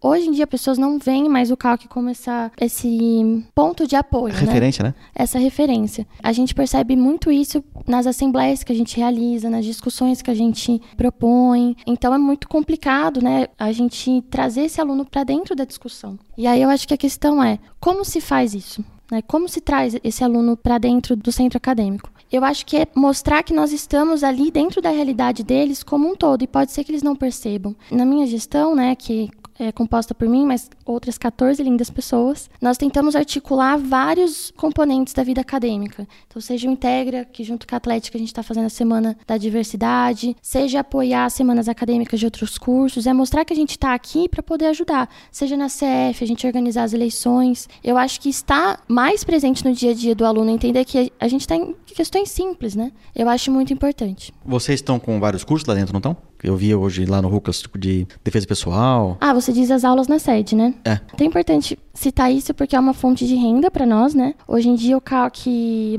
trabalha com duas fontes de renda, né? Na verdade, três. As festas. Nós temos uma parceria com a Rede Guandu, que é uma rede que distribui alimentos produzidos por produtores locais. E nós temos as aulas. Hoje em dia a gente tem aula de capoeira Angola, que inclusive quem leciona as aulas é um exalquiano, um engenheiro florestal. Ele chama Tintim. O Tintim, que morava na Amazônia? Isso. Deve ele ser. passou um tempo em Manaus. É ele mesmo, é? É ele mesmo. É, nós temos aula de canto, de defesa pessoal, teatro e libras. Essas são as nossas aulas hoje em dia. Todos os horários são disponíveis nas páginas, o preço é bem acessível, é um preço muito bacana. Então, é muito interessante participar. O cálculo está sadio financeiramente? Veja, nós, nós temos dinheiro para pagar o IPTU, temos uma quantia extra, o que é muito importante, mas não se pode comparar, por exemplo, Sanfran e Calque, né? Não existe isso, não se pode comparar 11 de agosto com a gente. Nós temos uma renda baixa comparado a outras organizações, inclusive com a Atlética, mas é o suficiente para a gente se manter. E eu entendo que o dinheiro é muito importante, por exemplo, para a Atlética, porque ela trabalha com transporte, ela trabalha com estrutura, são outras demandas completamente diferentes. A gente não precisa de dinheiro, a gente precisa de força de vontade. Ninguém é pago e, nin- e não se necessita dinheiro para se realizar uma das coisas que a gente faz, que é o café com calque. A gente precisa de uma mesa, um café e pessoas para conversar. Eu não entendo o calque como essa entidade que precisa tanto desse dinheiro. A gente precisa de dinheiro para se manter. Uhum. Então isso inclui a sede, manutenção, IPTU, mas o que a gente precisa mesmo é força de vontade. E o seu legado qual será? Nossa. É, veja que é difícil falar de forma individual, né? A gente passou por um processo de construção, de estarmos alinhados, de sermos um só. Mas veja, quando a gente constrói um só, a gente não perde nossa singularidade. Mas eu não entendo o meu legado de forma solitária. Eu entendo que nós, 14 integrantes, vamos carregar esse legado. E eu vejo que o que a gente quer é mostrar um centro acadêmico presente. Eu acho que é voltar às raízes. É isso, assim, né? Mostrar que nós somos um movimento social e que nós temos que lutar pelos nossos direitos e que é, é- basicamente é isso, que nós estamos aqui para defender o que é nosso, para articular o que a gente deseja. Eu acho que é isso, é um centro acadêmico que esteja presente, né? E também, se possível, conscientizar a galera exalquiana da importância de se ter essa articulação tão necessária entre os estudantes. Muito bom. Eu vou fazer a mesma pergunta para as três. A Bela Gil começa. Como que os ex-alunos podem ajudar vocês? Bom, o conselho é vai ser uma resposta totalmente diferente do que elas vão dar, mas o principal apoio que a gente sempre obtém dos ex-alunos é a gente sempre realiza palestras para bichada para tentar fazer com que elas, eles entendam a vida em república. Então, esse ano a gente teve a experiência de ter a primeira vez onde a Exalc não teve a matrícula presencial. A gente realizou uma palestra um dia antes do início das aulas, foi num sábado, a primeira semana começava no domingo, onde a gente convidou os pais especificamente para virem aqui na Exalc conversar com a gente. Então, nós do conselho fizemos uma apresentação, onde a gente mostrou que era o Conselho de Repúblicas e o apoio dos ex-alunos entrou aí. Veio Porque- bastante gente? Veio bastante gente. A gente lotou o anfiteatro ali da zootecnia. Veio pai, mãe, tia. O pessoal trouxe de todo mundo. Teve uma adesão bem legal. A gente estava com uma expectativa- bem baixa, porque a gente não sabia exatamente como atingir esses alunos que iam vir. Eu, na época que fiquei responsável por isso, peguei e fiz uma arte ali no, no computador, soltei no Facebook e, e no Instagram e comecei a impulsionar. A gente gastou um dinheirinho com isso, começamos a impulsionar as publicações para tentar chegar no maior número de pessoas possível. Só que ao mesmo tempo também vai atingir um monte de gente que não tem nada a ver com o assunto, né? Então é um pouco difícil filtrar quem vai receber isso, mas a gente conseguiu trazer bastante gente. Até alunos que assim. É porque tem aquela coisa de você passar, a pessoa te adicionar no Facebook, te procura na internet para tentar conversar com você. Então, o que me surpreendeu foram que apareceram alunos lá que ninguém tinha tido esse contato prévio com eles. Então, eles tinham um nome um pouco mais comum, que ninguém encontrou no Facebook para conversar, e eles tiveram contato com essa palestra. Eles viram essa publicação na internet, algum parente viu e veio. E aí os ex-alunos ajudaram a gente, a gente teve a doutora Tênica e o doutor Bronze, que palestraram pra gente. A gente chamou eles especificamente porque eles são pais de alunos que hoje em dia moram em repúblicas do conselho.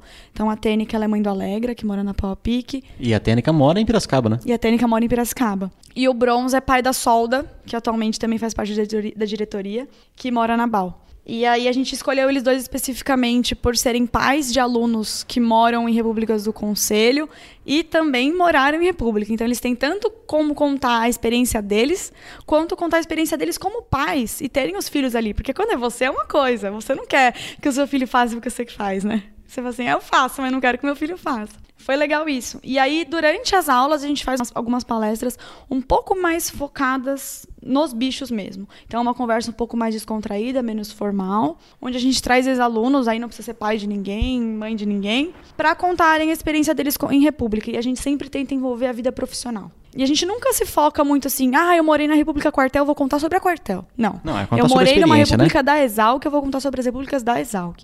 É, eles trazem essa experiência profissional deles, então eles contam um pouquinho sobre como foi morar em República, como era na minha época, isso e aquilo, e o que eu tô fazendo hoje em dia, e como essa vida em República me, me influenciou.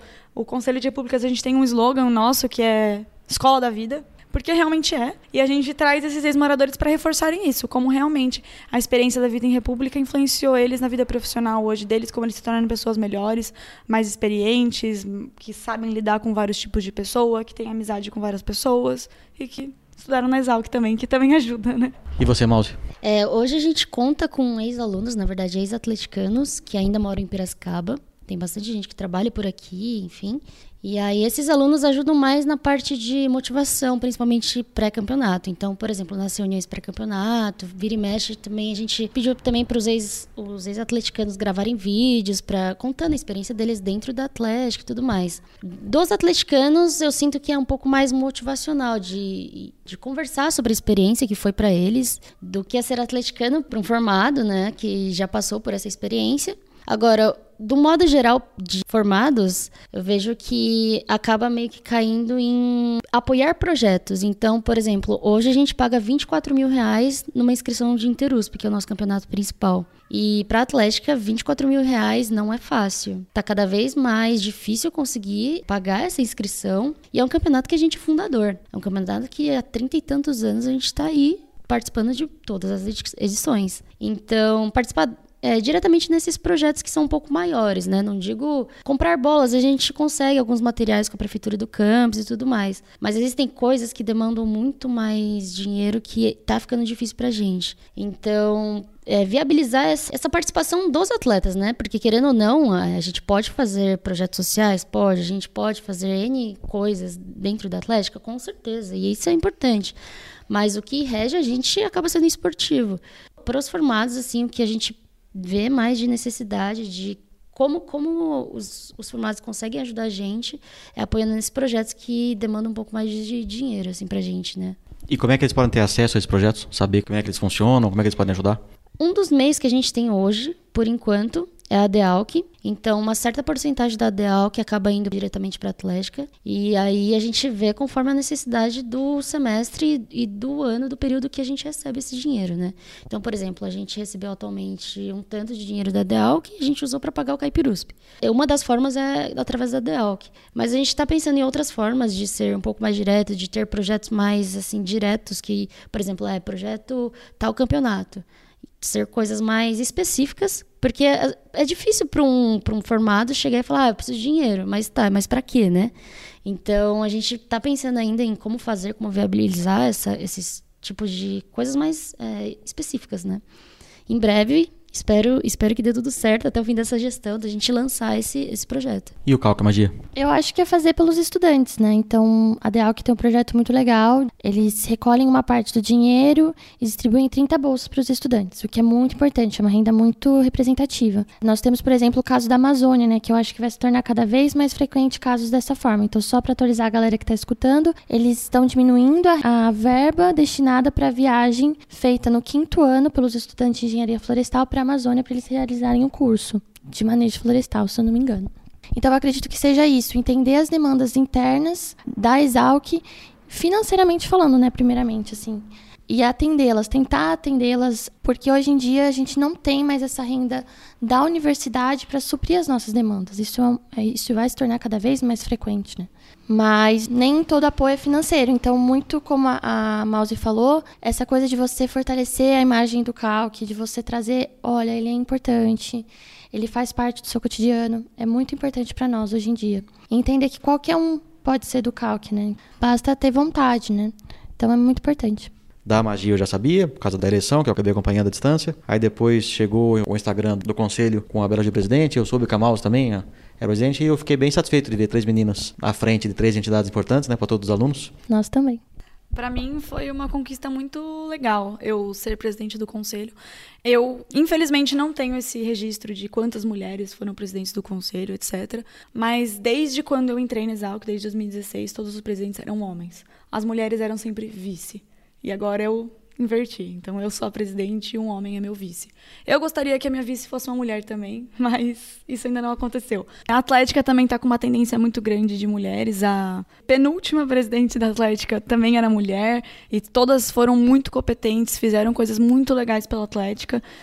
A penúltima e a ante, antepenúltima foram presidentes mulheres, né? E gente, até então a gente teve um tempo de só presidentes homens. Mas eu vejo que é uma tendência não só da Exalc, eu vejo que é uma tendência de mundo, assim, porque eu tenho contatos com, é, com atléticas de outros lugares, então, seja da Poli, seja do Caso, que é de São Carlos, seja outros lugares que a gente faz campeonato junto, a tendência é ter mulheres na liderança hoje, pelo menos na Atlética, falando como Atlética. Então, eu acho que a gente está seguindo muito bem e sendo muito competentes, eu tenho certeza, assim, eu sou atual presidente, mas a gente também conta com uma gestão com maioria mulheres e minhas duas vices também são mulheres, então eu acho incrível estar assim ao lado de mulheres tão incríveis que a gente está crescendo muito junto assim, né? Seja com Calc, seja com conselho, a gente faz alguns projetos em paralelo. Então, para a gente ter mulheres é muito representativo. Se tratando de uma ainda de uma escola agrícola, né? Então, assim, a gente tem essa tendência de ser majoritariamente homens.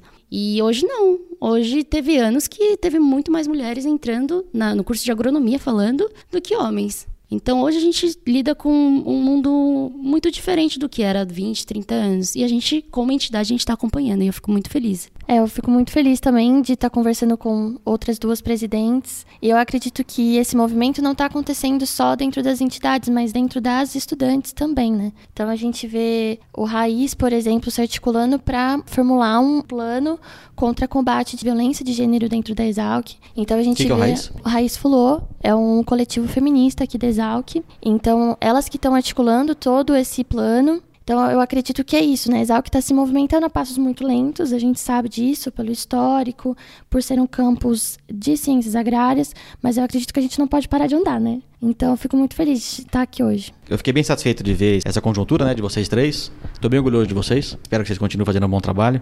A maioria dos ouvintes são ex-alunos, né? Quem puder ajudar, como é que eles vão encontrar vocês? O Conselho de Repúblicas, é, até fica o recado, a gente vai abrir agora para recolher depoimentos de ex-moradores de repúblicas, porque a gente sempre solta alguns vídeos. Como o pessoal às vezes não consegue comparecer presencialmente aqui na Exalc para conversar com a bichada, a gente consegue atingir mais gente, ter mais depo- depoimentos. Então a gente está recolhendo depoimentos de ex-moradores de repúblicas por vídeo, depoimentos curtos de um minuto e meio, no máximo dois minutos, para a gente poder fazer um compilado de todo mundo e manter um vídeo curto. Então consegue encontrar a gente pelo nosso Instagram, que é Conselho de Raps Exalc. É uma. Quando a gente. Quando a gente criou esse Instagram, até acabou que ficou meio. ah, rap, rap, rap. Mas é o Conselho de Raps Exalc. E tem o nosso Facebook, a página do Facebook, Conselho de Repúblicas, Exalc USP. E por esses dois meios consegue mandar uma mensagem diretamente pra gente. É, a gente responde bem rapidinho. Então fica o recado. Se alguém que tiver interesse em encaminhar pra gente algum vídeo de depoimento de como foi a sua vida em República, pode encaminhar. É, a Atlética também, hoje a gente trabalha muito mais com as redes sociais. Nosso Facebook, se você procurar a Alck, você já encontra a nossa página oficial. E também no Instagram, a alck.exalc. A gente responde por lá, a gente divulga tudo de campeonato, tudo que a gente tem feito, seja projetos, tudo a gente divulga por lá e consegue ter contato direto com a gente. Também tem um e-mail, que é alck.usp.br. Se quiser entrar em contato também. É, e a ALK, os ignorantes que estão ouvindo, é A-A-A-L-Q, tá? Exatamente, a Associação Atlética Acadêmica Luiz de Queiroz. Enfim, são esses três meios principais que a gente usa hoje para se comunicar. E é isso, a gente consegue responder o mais rápido possível, assim. O nosso não é muito diferente também, todo mundo utiliza as mesmas ferramentas, né? Então é o Instagram, que é o calc.exalc, página do Facebook, e eu acredito também de forma muito pessoal, não vai dar certo. Eu ia falar para procurar o Dindim para me procurar, mas deixa quieto, não vai dar certo. Ok. Meninas, muito obrigado. Obrigada. Obrigada. Obrigada, Dindim, por ter convidado a gente para esse episódio especial. Não sei se é especial, se não é. Não, é mais que especial. Mas foi muito legal estar aqui com, com as meninas e com você também. Um prazer te conhecer. E... O prazer é todo seu, Bitch. e um abraço para todo mundo que está escutando, né? A Atlética também agradece pelo convite. Obrigada, Dindim, por, por ter convidado a gente. Fico muito feliz que estejam duas mulheres incríveis aqui ao meu lado. Mas é isso.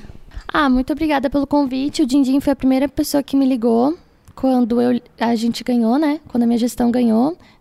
Não sei se você sabe disso. Então, eu queria agradecer por estar sempre presente, é, por propor esse, essa conversa desde sempre. Eu acredito que é uma ponte muito interessante entre o que está acontecendo e o que já aconteceu na Exalc. Então, muito obrigada. Muito bem, está encerrado o episódio. Temos aqui uma hora e meia de gravação. Meu Deus. Ficou longo demais, eu vou ter que dar uma cortadinha no que vocês falaram. É, é bastante gente para falar.